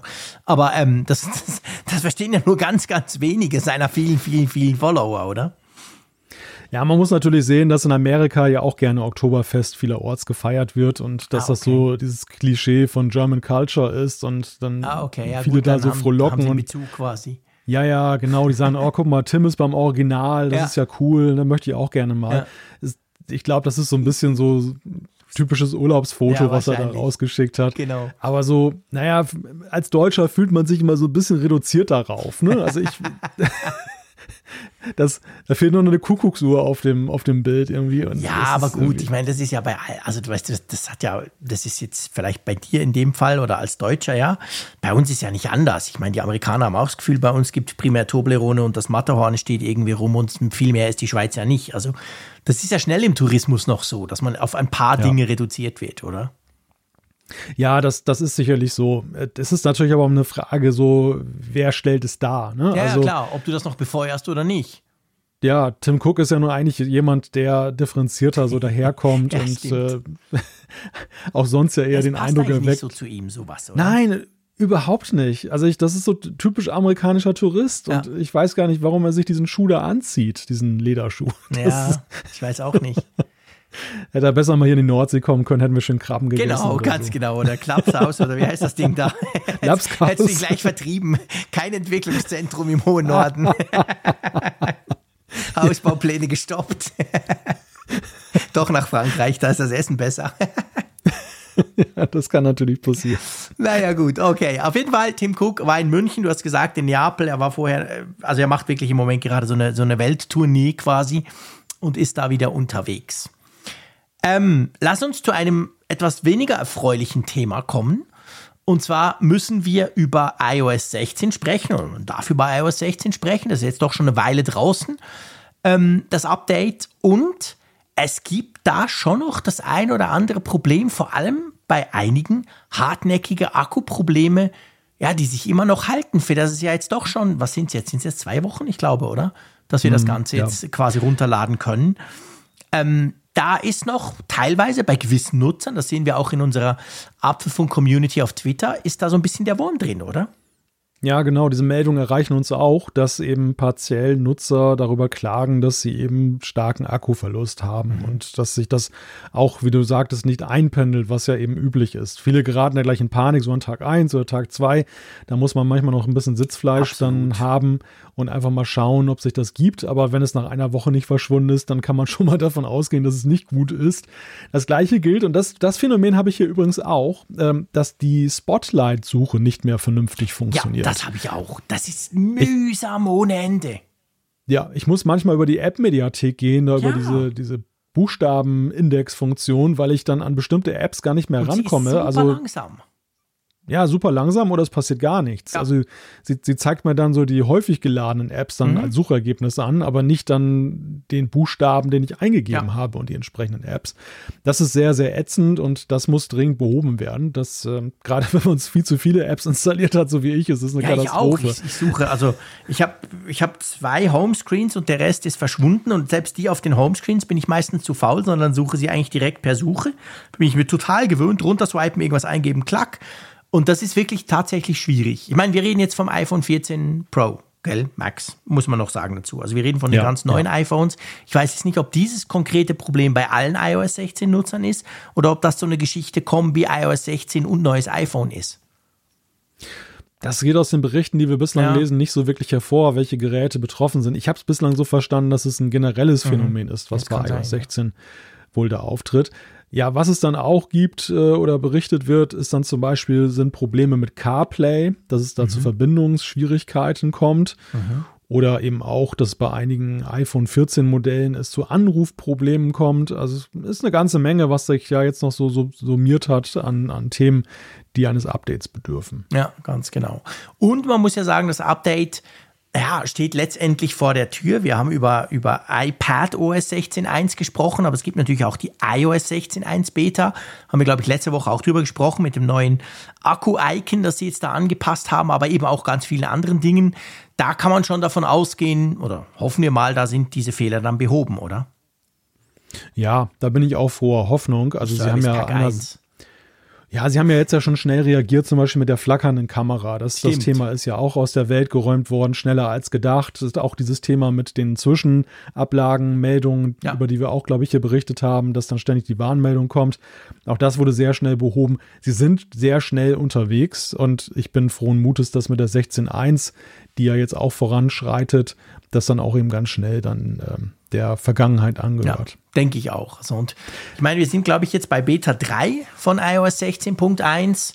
Also eigentlich rechne ich noch im Oktober damit, oder? Dass iOS 16.1 rauskommt. Müsste ja.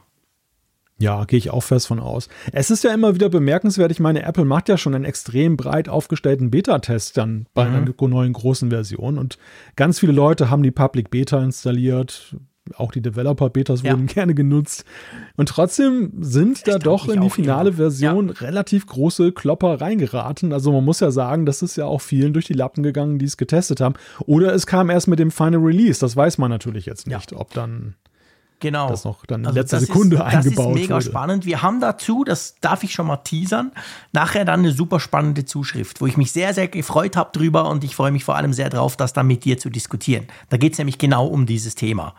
Bugs mhm. bei neuen Versionen und so. Gut, also, wir hoffen, dass da schnell ein Update kommt, völlig klar.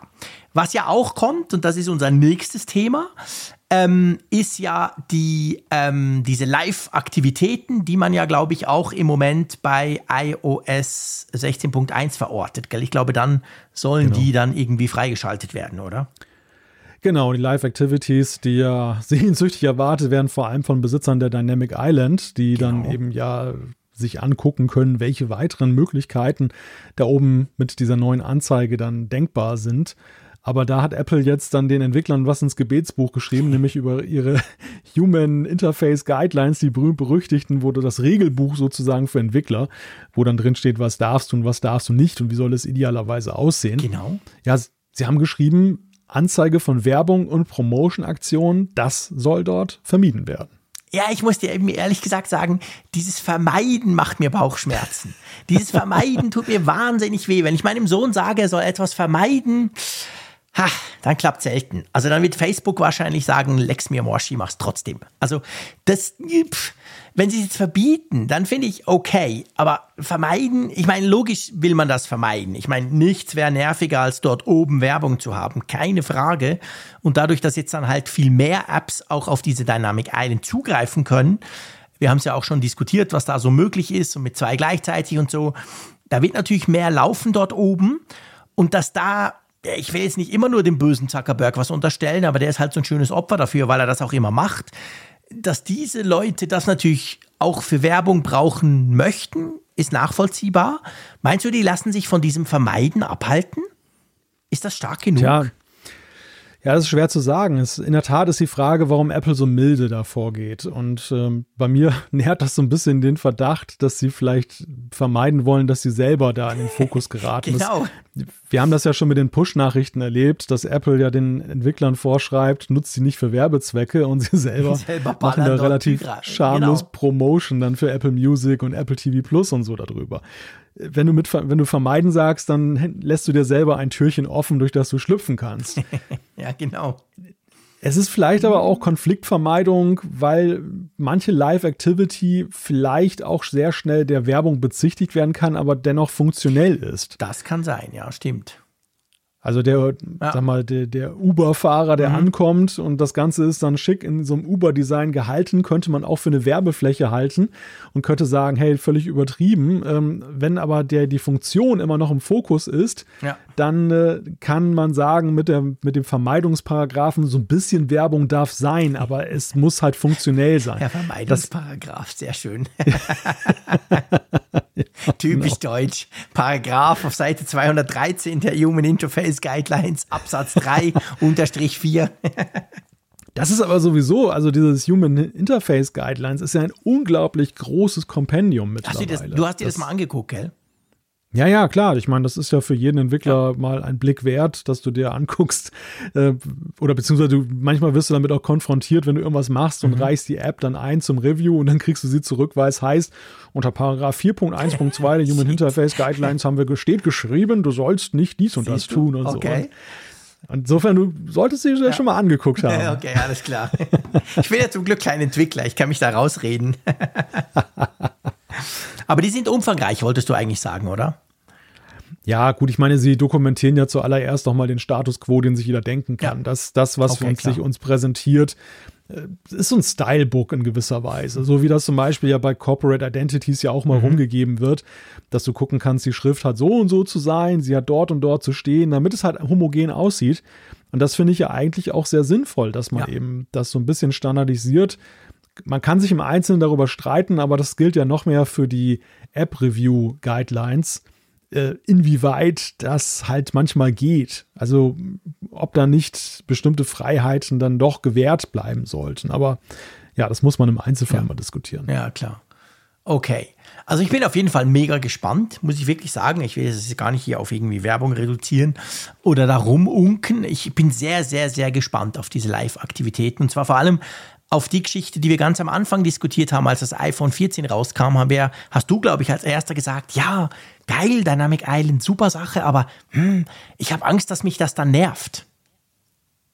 Ja, die Gefahr sehe ich ja tatsächlich und gar nicht mal jetzt wegen Werbung, nee. sondern schlichtweg deshalb, da oben zu weil viel die Befürchtung. Ja, genau, dass so viel passiert und dass so viel Angebot da ja. ist. Das, ja, da bin ich, da bin ich wirklich mal gespannt. Und es gibt ja nicht jetzt so irgendwie so ein so ein Qualitätsfilter im Sinne von das und das muss an Nutzwert da sein bei einer Live-Activity, sondern da ist Apple ja tatsächlich sehr offen und da sagen sie, Entwickler macht mal. Ja. Bietet mal was an. Die Frage ist ja auch, kann man das dann abschalten? Also angenommen, die App XY, die ich gerne brauche, nutzt das exzessive. Gibt es da, ich glaube, einen systemweiten Schalter gibt es nicht. Ist nicht so wie bei Benachrichtigungen, wo du einfach sagen kannst, ich drehe dir das jetzt ab, oder? Nein, es gibt da keinen systemweiten Schalter, aber ich sag mal, der, der limitierende Faktor ist, dass es ja am Ende immer eine Hintergrundaktivität an der laufenden App ist. Okay. Es ist ja nicht so, dass sich da jetzt irgendeine App da jetzt so unvermittelt einklingt, die du gar nicht aufgemacht hast, sondern am Ende ist es ja eher so wie dieses kleine Videofenster, ja. was du anlegen kannst, wenn du jetzt irgendwo ein Video startest im Browser und du gehst dann wieder auf den Homescreen und oben läuft das Fenster weiter. Wenn du ein anderes Video aufmachst, wird es ersetzt ja. durch das andere Video. Und es, es, setzt da immer eine erste Aktion des Nutzers voraus. Also mhm. das ist nicht wie eine Push-Nachricht, wo dann einfach 50 ähm, Pizza-Delivery-Notifications kommen und nageln dann dein Homescreen dicht. Das wird natürlich nicht passieren. Nee, nee, das, das stimmt, da hast du recht. Das, das wird nicht passieren. Also da muss man sich eigentlich keine Gedanken machen. Ich bin, wie, wie gesagt, sehr gespannt drauf, wie sich das dann verhält und vor allem auch, welche Apps das überhaupt nutzen. Da werden sicher nicht alle gleich drauf anspringen, macht ja auch nicht überall Sinn. Aber so ein paar Apps habe ich auf dem Schirm, wo ich denke, ja, doch, da würde es eigentlich Sinn machen. Bin sehr gespannt, ob die das dann auch bringen werden. Schauen wir mal, wenn dann iOS 16.1 rauskommt. Ich glaube, das wird sowieso so viele Funktionen erhalten, dass wir das Ganze dann nochmal so ein bisschen genauer anschauen, oder? Ja, ja, das wird, denke ich, nochmal wirklich eine spannende Funktionserweiterung ja, werden. Genau. So, dann ähm, kommen wir mal von der Funktionserweiterung zu euch da draußen. Und zwar ähm, sprechen wir über die Umfrage der Woche, die wir gestellt haben. Wir sind schon bei diesem Punkt. Was wollten wir letzte Woche wissen? Ja, wir wollten wissen, ob ihr angesichts der erschwerten Bedingungen im Winter dieses Jahres weniger Geld für Apple-Produkte ausgeben wollt. Da haben über 2000 Leute mitgemacht von euch da draußen. Vielen herzlichen Dank dafür. Übrigens vielleicht an der Stelle mal wieder der Hinweis, kann man in der Funkgeräte-App, das ist die App zum, App, zum Apfelfunk, kann man da quasi abstimmen. Auf der Webseite kann man einfach gucken, kann man quasi den, den Stand sehen. Ja, und da steht jetzt im Moment, muss man sagen, 45 äh, Prozent sagen zu dieser Frage klar ja. Ja, und 31,3 Prozent sagen nein, bei 23,8 Prozent ist das noch nicht entschieden. Da sagen sie, ich weiß es noch nicht, also machen das wahrscheinlich von der weiteren Entwicklung abhängig. Was sagst du zu dem Ergebnis? So, so ein deutliches Ja, hättest du das erwartet? Jein. ich rede mich raus. Nee, also ich, ich war tatsächlich total unsicher. Einerseits, wenn man sich die aktuelle Lage anguckt, wenn man sich die News anguckt, wenn man sich die Rechnungen anguckt, die reinfliegen, gerade hm. im Energiesektor, dann müsste man das eigentlich erwarten. Andererseits jetzt beim iPhone-Verkaufsstart war ich wieder überrascht, so ein bisschen, äh, wie viel dann, klar, ich weiß, das ist Bubble, Social Media, das ist natürlich die Tech-Bubble, in der ich mich bewege, aber wie viele da doch selbstverständlich das Pro-iPhone einfach so gekauft haben. Darum war ich schon wieder ein bisschen unsicher. Aber ja, ich glaube, das Bauchgefühl von mir, also ja, man muss sagen, doch, das, das ist eben schon ein Thema. Und ich glaube, das wird Apple auch zu spüren bekommen, oder? Ich war noch mehr erschrecken, erschrocken darüber, wie viele Leute sich die Apple Watch Ultra gekauft ja, haben. Ja, das, das, war auch erstaunlich, gell? Das stimmt. Das fand ich schon ziemlich krass. Das, also, das, das stimmt, das ist wahr. Ich meine, ich, ich gebe gerne zu, ich habe mich geärgert, weil mein Testgerät noch nicht eingetroffen ist. Das ist keine Ahnung, wo ist irgendwo in Holland ins Wasser gefallen, aber das kommt dann mal noch. Aber und da, da war ich vielleicht so ein bisschen keen drauf, weil ich mich geärgert habe. Da habe ich es erst recht gesehen und ich dachte, oh wow, krass, wie viele Leute einfach von denen, denen man so folgt, mit denen man ab und zu auch kommuniziert, dann plötzlich so mit dieser Apple Watch Ultra rumliefen. Ja, das stimmt. Ja. Ja. Und das, deshalb habe ich auch daran gezweifelt, dass jetzt so viele sagen, sie schränken definitiv ihre Ausgaben ein.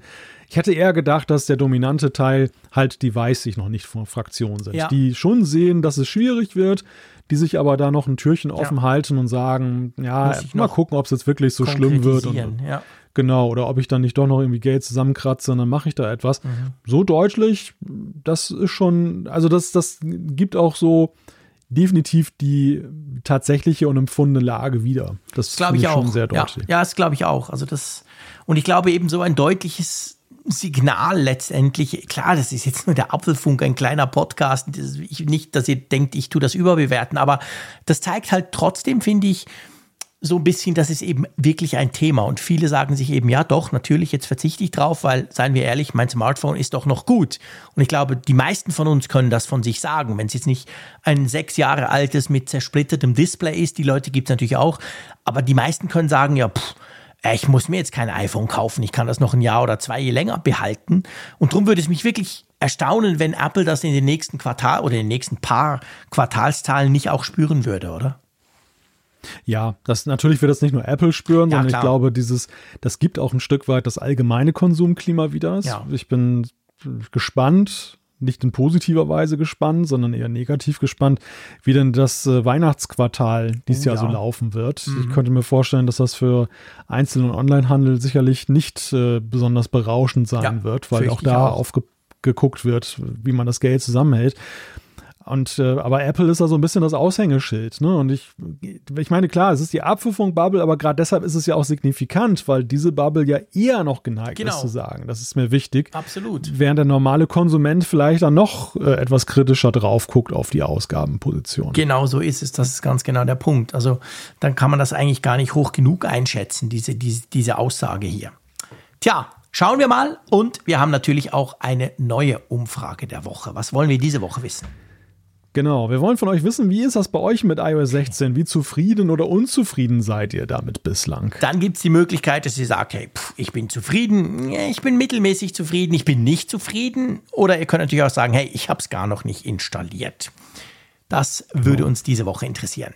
So, Ihr schreibt uns ja auch immer, was euch interessiert. Und uns interessiert das schon dahingehend sehr, weil es einfach ein wichtiger Bestandteil ist. Nicht nur die Rubrik jetzt, Zuschriften unserer Hörerschaft, wo wir jetzt quasi reinspringen, sondern ganz generell auch, ähm, auch wenn wir ja nur einen Bruchteil der Zuschriften vorlesen und, und zusammen diskutieren hier in der Rubrik, ist es ja so, gell Malte, das, das darf man ja eigentlich an der Stelle auch mal sagen, wir, wir lesen ja alles, das ist der eine Punkt, und wir nehmen ja viele Dinge auch auf, die dann anderweitig als Thema oder in einem Thema quasi kommen, wenn wir sagen, ja, wir haben nämlich auch mitbekommen, ihr schreibt ja uns ja oft das und das und das. Also es ist nicht nur hier, wo wir Zuschriften unserer Hörerschaft thematisieren, die, die, die fließen auch sonst in den Podcast ein, gell?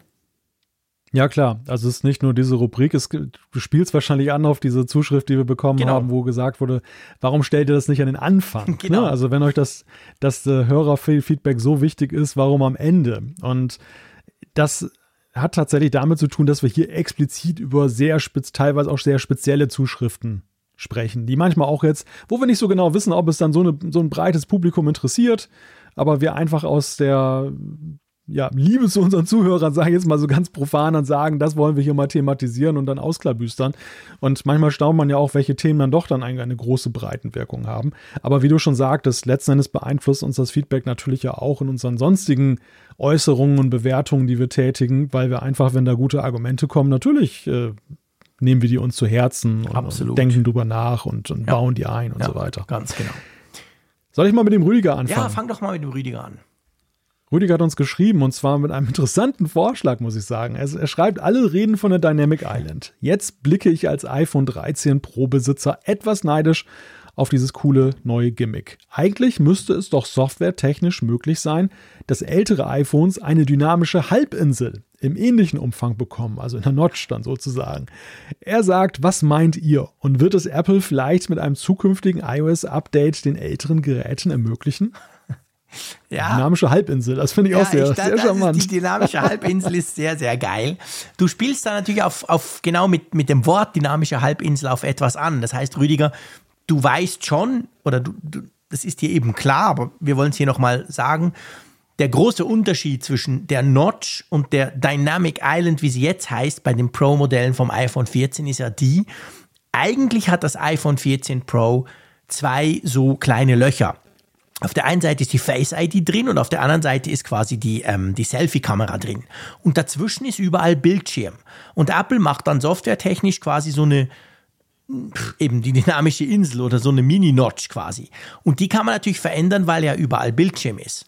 Und du hast das schon richtig gesagt, bei dem bei allen anderen iPhones ist es halt so mit Face ID, da oben, wo diese Halbinsel ist, ist quasi eben kein Bildschirm. Da ist wirklich ausgeschnitten. Also da könnte man nichts verändern, dynamisch oder irgendwas rein, rein anzeigen. Dass sie es so machen, wie du vorschlägst, mit dynamischer Halbinsel, wäre cool. Aber gell, Malte, ich glaube, man muss sagen, Apple liefert solche Features eigentlich nie an alte Geräte ja. aus, oder? Nein, also die Dynamic Island ist ja auch Aushängeschild der neuen Modelle und ich glaube, das wollen sie auch wirklich denen vorbehalten und haben da keine Ambitionen, dann irgendeine Art Kompromiss herzustellen, um es dann den alten Geräten zuteil werden zu lassen. Für mich ist aber die technische Frage spannend, wäre das denn überhaupt so möglich? Also es ist ja auch der Punkt, du kannst dann die Dynamic Island da ja auch reintippen und es gibt dann irgendwie so eine, mhm. du kannst Aktionen damit verknüpfen. Ist denn die Notch eigentlich schon so dynamisch gewesen? Also ist das... Nein. Nein, ne? Nein. Also ich meine auch, dass das gar nicht geht. Und damit wäre ja auch schon so ein Funktionsunterschied gegeben, unabhängig jetzt vom Aussehen ja. der ganzen Sache. Nee, also das ist genau der große Unterschied. Die, die Notch bisher ist, ich sag's mal so, die ist wirklich tot. Da stecken Sensoren drin, wie, wie jetzt beim iPhone 14 Pro auch. Sensoren für Face ID plus eben die, die Selfie-Kamera. Aber dazwischen ist, ist nichts. Dazwischen ist kein Bildschirm, dazwischen ist kein, keine Touchfläche, dazwischen ist kein Backlit. Die haben wirklich das OLED dort quasi, den, den OLED-Bildschirm ausgeschnitten. Drum kann man da weder touchen noch sonst irgendwas machen. Und hier ist es halt ja. anders, weil die Touchfläche vom neuen iPhone 14 Pro geht ganz bis oben. Die geht quasi über alles drüber. Und dann hat es eben nur, das siehst du ja, wenn du es ganz fest, wenn du bei ganz klarem ja, Sonnenlicht, ja, dann sieht man ja, aha, die, die, diese Notch, die neue, ist, ist ja primär Bildschirm, der schwarz zeichnet und da sind wirklich nur zwei kleine Löcher drin. Dadurch kann man so lustige Sachen machen.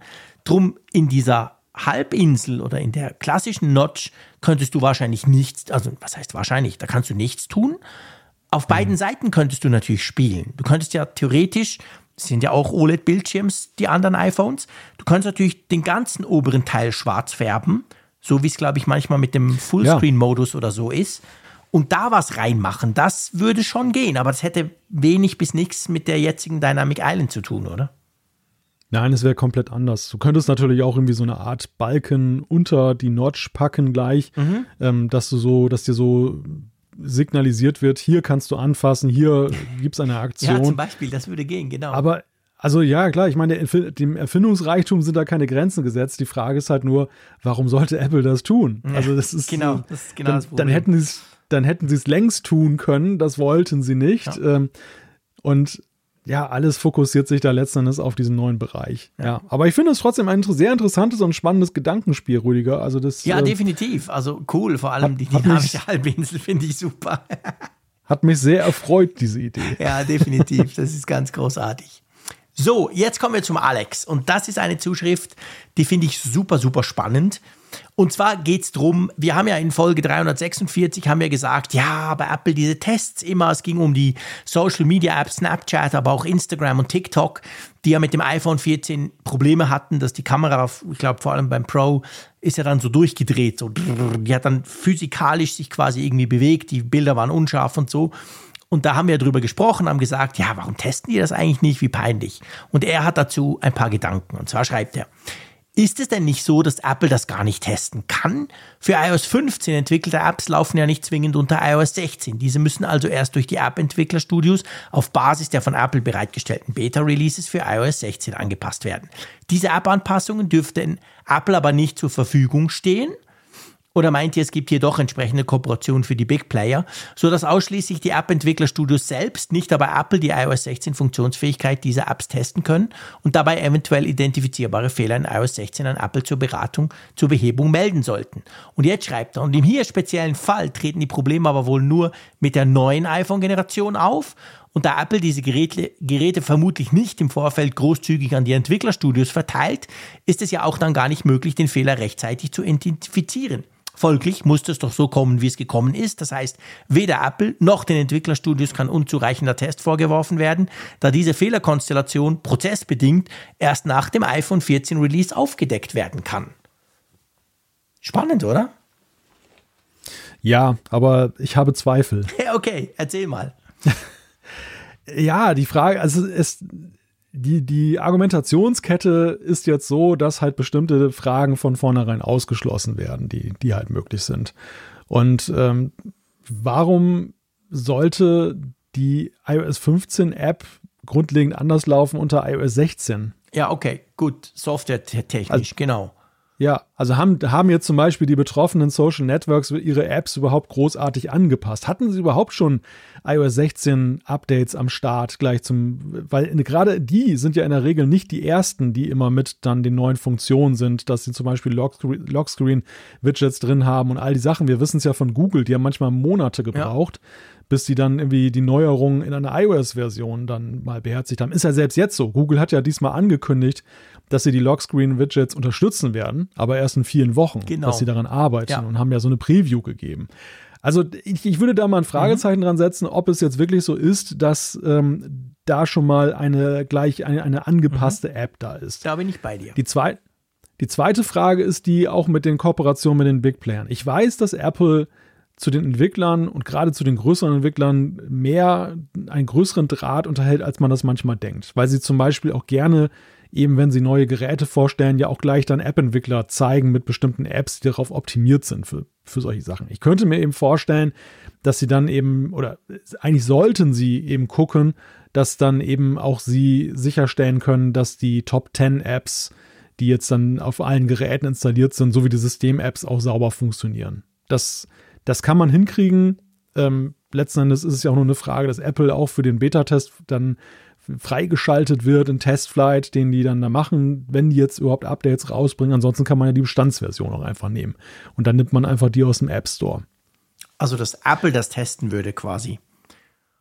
Dass Apple mit sich das anguckt, wenn ja. da jetzt iOS ab, also wenn da jetzt dann Updates für die App vorgesehen sind, dass dann eben sie dann gleich dann auch mit im Boot dass sind sie die und nicht dann mal auf den neuen iPhones testen. Ja, wir, wir sehen das ja allenthalben ja auch immer, so verraten sich ja viele Tests von Apple ja auch, dass dann auch zum Beispiel in der Signatur, in den Logs auftaucht, nicht nur auf Websites, sondern auch dann bei, bei Apps, ähm, dass das schon mit iOS 16 ja. oder mit, mit dem nächsten iOS getestet wird. Oder, oder auch mit iPhone-Kennungen, die noch ja, keiner dann ja, kennt. Stimmt. Das, also das, sie, sie probieren das sehr wohl. Das könnte und, schon so äh, sein. Also so rum finde ich auch.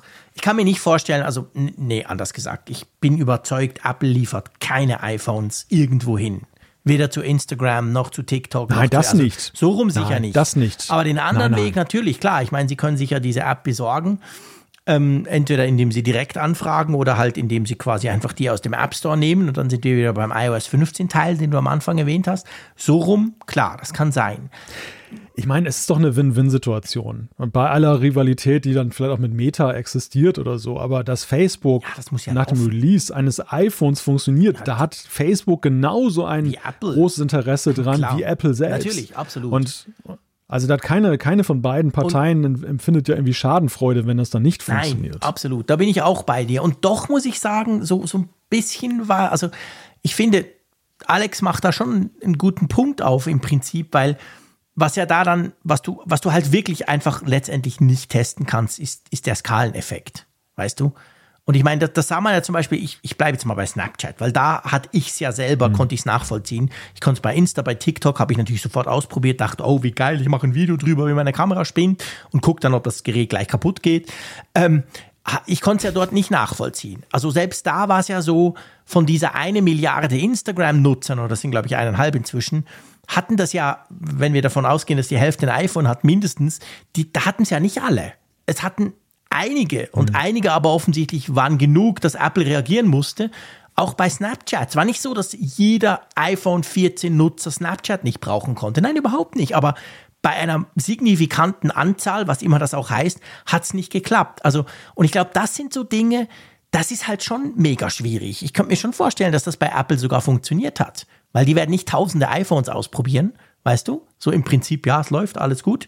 Und dann aus welchen Gründen auch immer, aus welchen Konstellationen auch immer, man, man weiß ja nicht genau, was das Problem war, hat auch Apple ja nicht gesagt, ging es dann eben plötzlich doch schief bei vielen. Also ich glaube, da sind wir nie hundertprozentig dran gefeit, wenn du halt dann so ein Release rausgibst für, für eben ganz viele Leute. Ja, ja, also ich, ich glaube auch, ja, es gibt diese Eventualität, dass es so ist, wie Alex das darstellt und unter der Voraussetzung jetzt, dass es eben dann auf sehr wenigen Geräten nur passiert ist und dann, äh, dass Apple die nicht repräsentative Masse erwischt hat.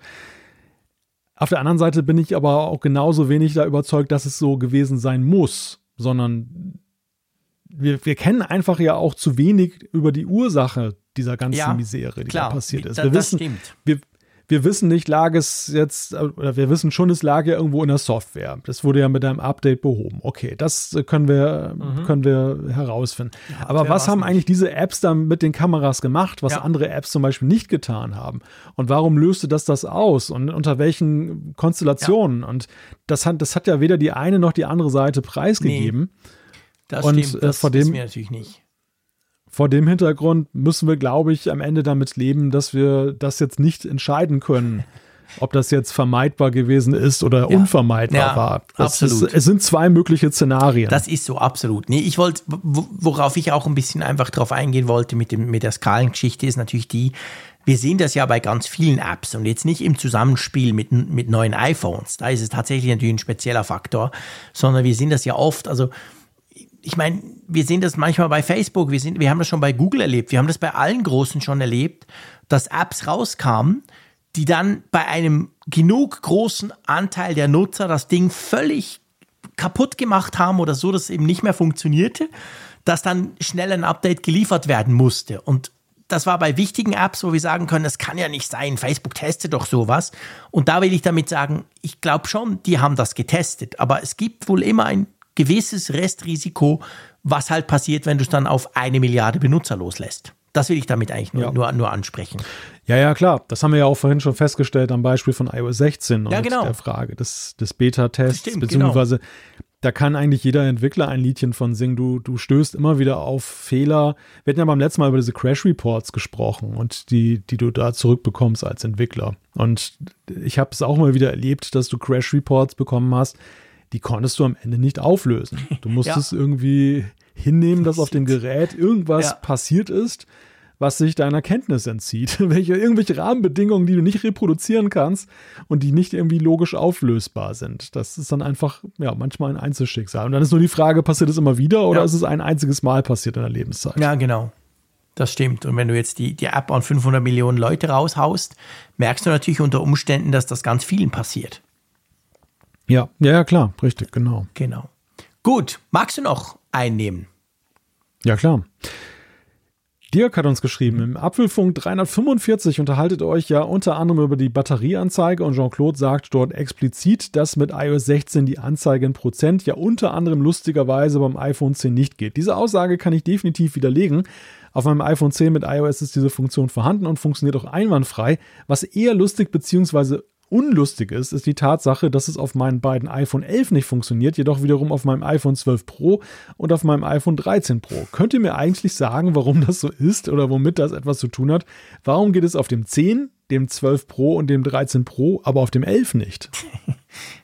Ja, können, können wir nicht sagen, aber es ist tatsächlich so, gell? Es ist merkwürdig. Da hat auch Apple schon irgendwie rumgeeiert, dass, es, dass das nicht auf allen möglich ist. Ja, das bleibt ein Mysterium. Also ich meine, es ist ja Klar, du kannst sagen, okay, du brauchst ein, ein Face ID iPhone, also eines mit Notch. Das kann man ja sagen. Okay, kann man sagen, okay, weil bei den anderen ist anders, da hast du ja genug Platz, da zeigst du die Prozent ja, wenn du willst, sowieso daneben an. Kannst ja sagen, okay, das sind zwei unterschiedliche Systeme, das handhaben wir in der Software so. Aber warum es bei den Geräten mit Notch, sage ich jetzt mal, die sich jetzt bis jetzt zum, jetzt mit Dynamic Island zum ersten Mal, aber vorher haben sich die ja nicht wirklich groß verändert, warum es da auf Gewissen geht und auf Gewissen nicht, ich hoffe ja ehrlich gesagt, dass das dann noch geändert wird mit 16.1. Wenn Sie schon ans Icon rangehen, könnten Sie ja wenigstens generell das gleich so umstellen, dass das alle iPhones mit Face ID können, oder? Ja, ja, das wäre wünschenswert. Wir wünschen uns das, Dirk, und wir sagen das auch dem Team Apple und dann hoffen wir, dass das so kommt, okay? genau. Und du kannst es dann wieder schreiben mit deinem iPhone 12 Pro und 13 Pro. Ein 12 Pro habe ich nämlich keines mehr hier ob das dann funktioniert hat nach diesem Update auf iOS 16.1. Gut, nächster Punkt. Soll ich noch? Komm, ich mache noch einen. Ich nehme den Thomas. Ja. Und zwar, der Thomas äh, hat eine Frage, die uns auch schon ab und zu mal erreicht hat. Und zwar, habt ihr Tipps, wie ich externe Inhalte in die iCloud kriege? Also zum Beispiel Videos von der GoPro oder der Insta360 beim Skifahren. Diese sollen auch auf iPhone und iPad über iCloud abrufbar sein. Da gibt es ja im Prinzip verschiedene Möglichkeiten, oder? Ja, also der Kardinal oder der Königsweg wäre für mich jetzt so die, die Dateien-App einfach zu nutzen. Ja, also quasi irgendwo welche Ordner anzulegen und dann die eben genau. in der iCloud zu speichern. Also nicht bei dir auf dem Desktop, sondern du legst das dann halt in der iCloud, in den Dokumenten, je nachdem, wo du willst. Das kannst du ja einstellen, wo, wo das dann sein soll. Aber legst es dann in der iCloud ab, dann kannst du die Dateien-App öffnen auf dem iPhone, auf dem iPad. Mit Family Sharing geht das ja auch, wenn du willst. Und dann kannst die anderen so angucken. Genau, das wäre die, die eine Variante. Das ist für mich so die, die analoge 90er-Jahre-Variante. Was ist denn die fancy 2022? Ich sage nicht, dass das die Jean-Claude-Variante. Nee, ich, ich mag einfach dieses Dateiengerümpel nicht, weißt du, mit Ordnern so, und Unterordnern. Okay. Und da, hm. wo ist es denn? Und da, ich finde es nicht und ich kann es nicht suchen, weil die heißen ja alle nur GoPro 1 bis GoPro 3000. Da bin ich überfordert. Das ist nichts für mich. Drum, ich würde kommt natürlich darauf an, ob das Videos sind, die funktionieren. Aber wenn du sie sowieso auf dem iPhone abspielen willst, dann musste das gehen. Ähm, ich würde die einfach in die Foto-App ziehen.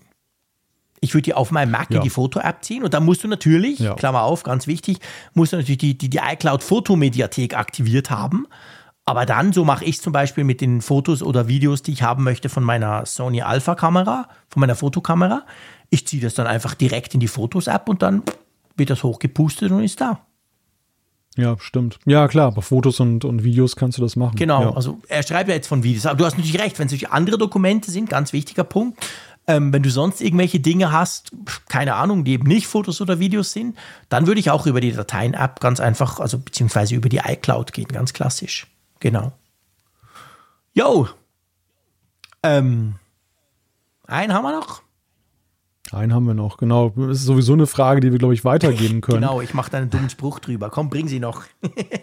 Und zwar hat uns Marc die Frage gestellt, ich weiß nicht, ob ich mal wieder der Einzige bin. Unter iOS 16 und dem iPhone 11 Pro funktioniert bei mir das Drucken leider nicht mehr. Mal schauen, ob das nächste Update das korrigiert. Hallo Marc, ich will keinen dummen Spruch über dich machen, keine Angst, das würde ich mich nie erdreisten. Ich, ich lästere nur über Malte und Raphael, aber nicht über unsere Hörerschaft. aber ähm, ich drucke natürlich nie. Also ich bin ja ein wirklich erklärter Feind des Druckers. Ich finde den Drucker eine mhm. der schlimmsten Erfindungen auf dieser Welt. und ich umgehe ihn, wo ich nur kann. Das funktioniert ganz gut. Das hat auch im Büro noch gut funktioniert. Ich hatte, glaube ich, mal zwei Jahre lang keinen richtigen Druckertreiber drauf. Das hat mich aber nicht gestört, weil ich nie was ausdrucke. Aber meine Frau zum Beispiel ist das pure Gegenteil von mir. Was geht, wird ausgedruckt. Drum haben wir auch einen Laserdrucker bei uns zu Hause. Und ähm, da kann ich sagen, dass iOS 16 grundsätzlich drucken kann mit Air, mit Air, wie heißt das, AirPrint, oder? Heißt diese Funktion, ja, ja, glaube genau. ich. Ähm, und ich habe tatsächlich, als dein, dein Ding reinkam, deine Mail bei uns, habe ich meinen Sohn gefragt, der hat ein iPhone 11 Pro. Und ich habe mal ein Bild ausgedruckt auf unserem HP Laserjet, keine Ahnung wie er heißt. Blödes Ding braucht ewig zum Aufstarten. Und das ging auch. Also kann ich dir sagen, dass grundsätzlich iOS 16 und das iPhone 11 Pro schon drucken könnten. Aber ob es weitergehende Probleme gibt beim Drucken, das hätte ich überlesen, weil es mich nicht interessiert, weil ich nie drucke. Wie ist das bei dir? Du druckst sicher viel, oder? Du druckst noch quasi die also Zeitung nach bei dir. Also ich staune ja, dass du überhaupt schon so eine überaus kompetente ja, Antwort du, auf diese Frage gegeben hast. Damit habe ich überhaupt nicht gerechnet. Ich bin ganz verdunst. Was ich nicht alles mache für unsere Hörerschaft. ja, Wahnsinn, Wahnsinn. Weil ich bin tatsächlich der, oder ich erfülle jetzt den Part, den ich dir unterstellt hätte. Ich habe keine Ahnung, weil ich habe. Ja, ich doch auch. Nicht. Ich habe das, ich habe das, ja, nein, aber ich, ich habe es ja nicht mal ausprobiert. Ich, ich habe hier zwar einen Drucker neben mir stehen, aber den nutze ich mal nur vom Mac aus. Ah, und äh, okay. wenn ich dann mal irgendwie eine Paketmarke ausdrucken muss oder eine Briefmarke, äh, ansonsten nutze ich den nicht mit, mit iPad oder iOS so. oder mit iPhone. Ich habe das mal ausprobiert, ja. das geht, ne? aber das Problem ist dann einfach schlichtweg auch, dass in den Anwendungen, jetzt zum Beispiel, wenn du jetzt über DHL dann eine Paketmarke mhm. machst, es geht einfacher auf dem Mac. Ja. Weil Vieles geht einfacher auf dem Mac. Ja, ja, du, du speicherst das das PDF und bei mir ist es dann so, ich habe noch so einen Labeldrucker hier auch noch so von Brother, so einen Labelprinter. Ja und dann, dann ziehe ich, ja, das Problem ist allerdings, also Briefmarken kannst du, diese Internetmarke von der Deutschen Post kannst du ganz einfach in dem Format schon passend ausdrucken. Was ich natürlich haben wollte, war, dass ich auch DHL-Paketmarken, die so, ah. ja, so DIN A5-Format haben oder DIN A6, keine Ahnung, dass ich die auch ausdrucke mit meinem kleinen Mini-Label-Printer, wohlgemerkt, der, glaube ich, 61 Millimeter Krass. Breite hat. Und da kannst ich du mich immer gefragt, wie Etiketten ausdrucken. Ja, ja, genau, dann kann ich so Klebeetiketten ausdrucken. Und dann, aber wie gesagt, das Problem war das Format und ich habe gedacht, das muss doch lösbar sein. Und es gibt einen Dienst im Netz, der heißt packetikett.de, glaube ich. Pack mit, nur mit K, nicht mit CK. Okay. Da, da kannst du das PDF der Paketmarke von DHL hochladen mhm. und dann macht er dir daraus ein passendes, ganz schmales Label, was du mit diesem Etikettendrucker hier ausdrucken kannst. Und das kannst du dann eben da so wunderbar draufkleben. Krass. Also ich staune mal wieder, wie, wie viel analog-digitale Brücken du da baust. Weil also ich, ich verschicke auch keine Briefe. Briefmarken kann ich auch nicht bedienen. Genauso wenig wie Drucker. Mach, Von dem her mache ich auch das nicht. Da, da ist aber auch meine Frau dran schuld, muss ich sagen. Also da, da sind wir wiederum dann auch äh, durchaus vereint in der Sache. Ich, ich, ich vermeide das auch tunlichst. Und äh, also manchmal hast du es ja wirklich so, dass irgendeine Behörde ja, will manchmal irgendwas dann auch anders, Brie klar. als Brief ich bin haben. total genau. aufgeschmissen. Aber ja, genau, das kommt alle Schalt ja mal vor, dass dann dieser Worst Case hier eintritt. Nein, aber, aber bei ihr ist das halt so, sie vertickert manchmal über gebraucht, äh, über Gebrauchtbörsen so für Kinderkleidung ja. irgendwelche Sachen und verschickt die dann ja, halt. Klar. Und äh, ja, ich, ich habe diesen Workflow, also ich war dann mal derjenige, der, derjenige, der dann eben dann auf DIN A4 eine Marke ausdrucken musste mhm. und musste das mal dann mit der Schere ausschneiden und draufkleben. Und ich habe gesagt, das ist blöd, der Workflow muss professionalisiert werden. Und so ist dann dieser Labelprinter in unser Leben getreten. Sehr und cool. dieser ganze Workflow, der da jetzt dann Sehr dran ist. Okay, also Marc, wir haben lange gesprochen, um dir nicht helfen zu können. Es tut mir leid. Aber ähm, vielleicht weiß ja das jemand draußen ja. in der Community, ob es da irgendeinen Trick gibt damit. Vielleicht kam ja inzwischen auch das Update. Ich meine, immerhin iOS 16.0.1 kam ja raus. Stand zwar nur, es behebt das, das, ähm, dieses ähm, Copy-Paste-Problem und das Kameraproblem, aber vielleicht wurde auch sonst noch was. Und sonst, klar, der Ausblick auf 16.1, wo ja Fehler, die wir auch in dieser Folge besprochen haben, beheben, behoben werden sollten, könnte natürlich dazu führen, dass es wieder funktioniert. Hoffe ich natürlich, drückt dir die Daumen. Ich druck dir die Daumen. ähm, ja, auf jeden Fall. Das mit dem Drucken ist auch so eine Geschichte. ich mache mich immer lustig über meine Frau, aber ich staune dann gleichzeitig auch, das darf man ja auch mal sagen, wir lästern immer so, das soll gar nicht so, so, so negativ tönen. Ich staune ja auch, was die alles auf ihrem iPhone macht und vor allem, was man alles drucken kann. Die kann die Formulare, PDFs, das macht die alles auf ihrem iPhone und es kommt dann erstaunlicherweise auch auf dem, aus dem Drucker meistens irgendwie raus, so dass es passt. Also da staune ich ja, weil ich versuche es gar nicht erst. Ja, ja, das ist, das ist vielleicht auch so eine Frage manchmal. Das stelle ich bei mir auch fest, so die Herangehensweise. Da ist Raphael ja zum Beispiel auch mhm. so, ja, er, will halt mit dem Kopf durch die Wand und will es unbedingt mit dem iPad mhm. hinkriegen. Und diesen, diesen Eifer zu entwickeln, da scheitert es bei mir immer schon dran, ja. weil wenn ich einen Mac irgendwie unter die Finger kriege, dann mache ich alles genau. mit dem Mac, wie, wie man es halt immer ja, so gemacht aber warum hat. soll ich es kompliziert machen, wenn es auch einfach geht? Natürlich, ja. klar. Ja, ja, genau. Wobei genau. ich einfach, dass das auch noch gesagt wird, ich drucke ja auch auf dem Mac nicht, habe ich am Anfang gesagt. Also es gilt nicht nur für iPhone, ja. ich drucke einfach generell nicht. Punkt. ja, es gibt keinen Grund. Es, es gibt wirklich, ich, ich, muss niemals drucken. Ich wüsste gar nicht warum. Aber das ist vielleicht ein Thema für eine Ferienfolge mal. Können wir da mal ja, drüber diskutieren. Nein, da geht, du, da gehen wir gar nicht in Konfrontation. Ah, ich drucke auch Na, nichts. Dann, siehst du. Und ich habe Drucken, ich habe Drucken auch mal schon gehasst. Äh, wo du 20 Jahre bei der Zeitung, wo jeden Abend der große Drucker angelaufen ist, gearbeitet hast. Ja, die stand aber Gott sei Dank nicht mal im ja, okay, Arbeitszimmer und, und, äh, und, roch dann halt so entsprechend, wie so ein Laserdrucker Stimmt. manchmal riecht, wenn er in Betrieb ja, ist. Das, das war das ganz. Ja. Wobei die Druckmaschine konnten wir, als wir sie damals noch im Haus hatten, auch manchmal riechen. Ehrlich? Aber es war, du konntest die Tür zumachen. Ja, ja, okay. das, ja, wir waren ja so ein ganz kleines. Zeitungshaus, was dann auch eine Druckmaschine sozusagen im Innenhof hatte. Geil. Und äh, das, das hat auch manchmal eine ganz witzige Geräuschkulisse gegeben Schon. dann. Aber das ist. Hat das Haus gezittert. Ja, ja, das. Ja, mitunter, also die, so ein Ding macht schon ganz schön ja. Vibration. Ja. Ne? Das, das, manchmal haben wir auch so gesagt, das ist wie so eine, wie so eine Art Beat. Man hätte, mhm. könnte jetzt eigentlich noch Musik dazu machen oder rappen oder Glaube ich. Hast du, du hast doch sicher den Film, wir schweifen ein bisschen ab, aber das, das finde ich jetzt spannend. Leicht. Du hast sicher den Film über die Washington Post gesehen, da weißt du, über die, wie hießen diese in den 70er Jahren, diese. Ach, hier Watergate. Ja, oder? nee, nicht Watergate, sondern vorher gab es da diesen Skandal, wo diese amerikanischen Geheiminformationen da über die Washington Post geleakt werden. Und da gibt es einen Film mit der Barbara Streisand oder nee, mit, mit irgendeiner bekannten Schauspielerin, der ist noch nicht so alt. Da geht es letztendlich ja. darum, ob sie das eben drucken oder nicht und ob sie der Staat dann verklagt mhm. oder ob sie pleite gehen und all das Zeug. Aber spannend ist halt da auch, da geht es um diesen, also ein ganz wichtiger Punkt ist halt dieser wie sagt man dem, dieser Druckzeitpunkt. Also irgendwann musst du halt raus und irgendwann musst du die Maschine anwerfen ja. und dann dauert es natürlich eine genau. gewisse Weile. Und das ist mega gut dargestellt, wie das so in den 70er Jahren lief und dann wirklich geht sie runter als Besitzerin quasi, als Herausgeberin und sagt so, jetzt scheiße, jetzt werft ihr die Maschine an und da machen die das eben. Und das war ja noch mit, weißt du, so mit Sätzen, nicht Computer, so, so richtig mhm. ganz klassisch das Zeug. Und ich fand das einfach spannend, weil, weil die, da gibt es so ein paar Momente, wo sie drüber sprechen und wo du halt in diesem Haus, die hatten wahrscheinlich auch die Druckmaschine im Keller, hast du halt gemerkt, ob die jetzt lief oder nicht. Und dann wusstest du halt, ey, okay, wow, die hat sich wirklich getraut, jetzt geht das Ding raus und so. Und darum habe ich jetzt gerade diesen Link gehabt, wo du davon sprichst, dass man das halt mitbekommen hat. Also den Film kann ich dir sehr empfehlen. Ich muss mal den Link raussuchen. Das ist ein großartiger Film. Ja, schön. Ja. Das, Nicht nur für Zeitungsfetischisten. Ich fand ihn auch spannend. Und du weißt, ich mag keine toten Bäume. Ja, also, aber es war gleichwohl technisch halt sehr faszinierend, dieses ja, das Teil. Ich, absolut.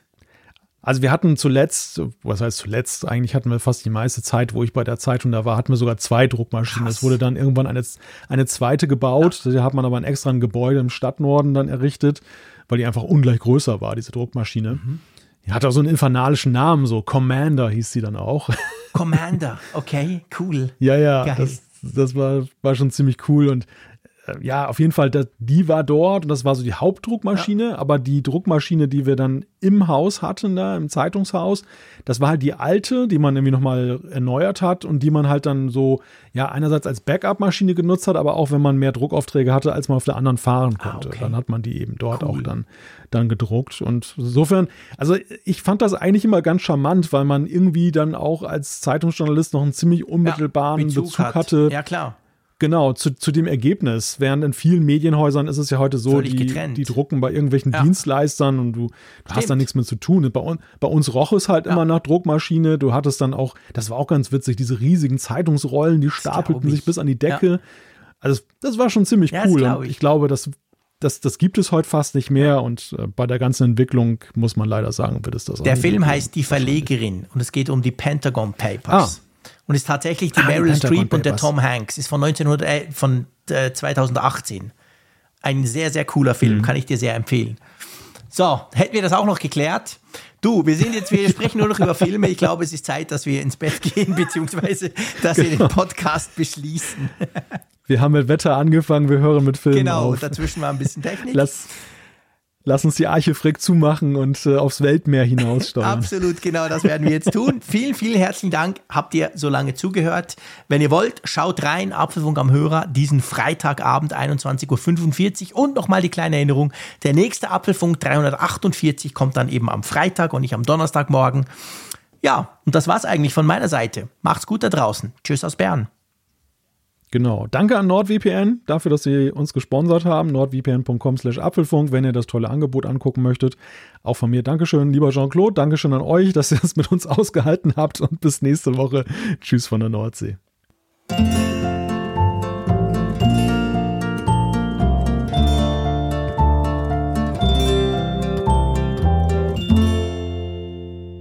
Immer auf Empfang mit Funkgerät, der App zum Apfelfunk. Lade dir jetzt Funkgerät für iOS und Android kostenlos im App Store und bei Google Play.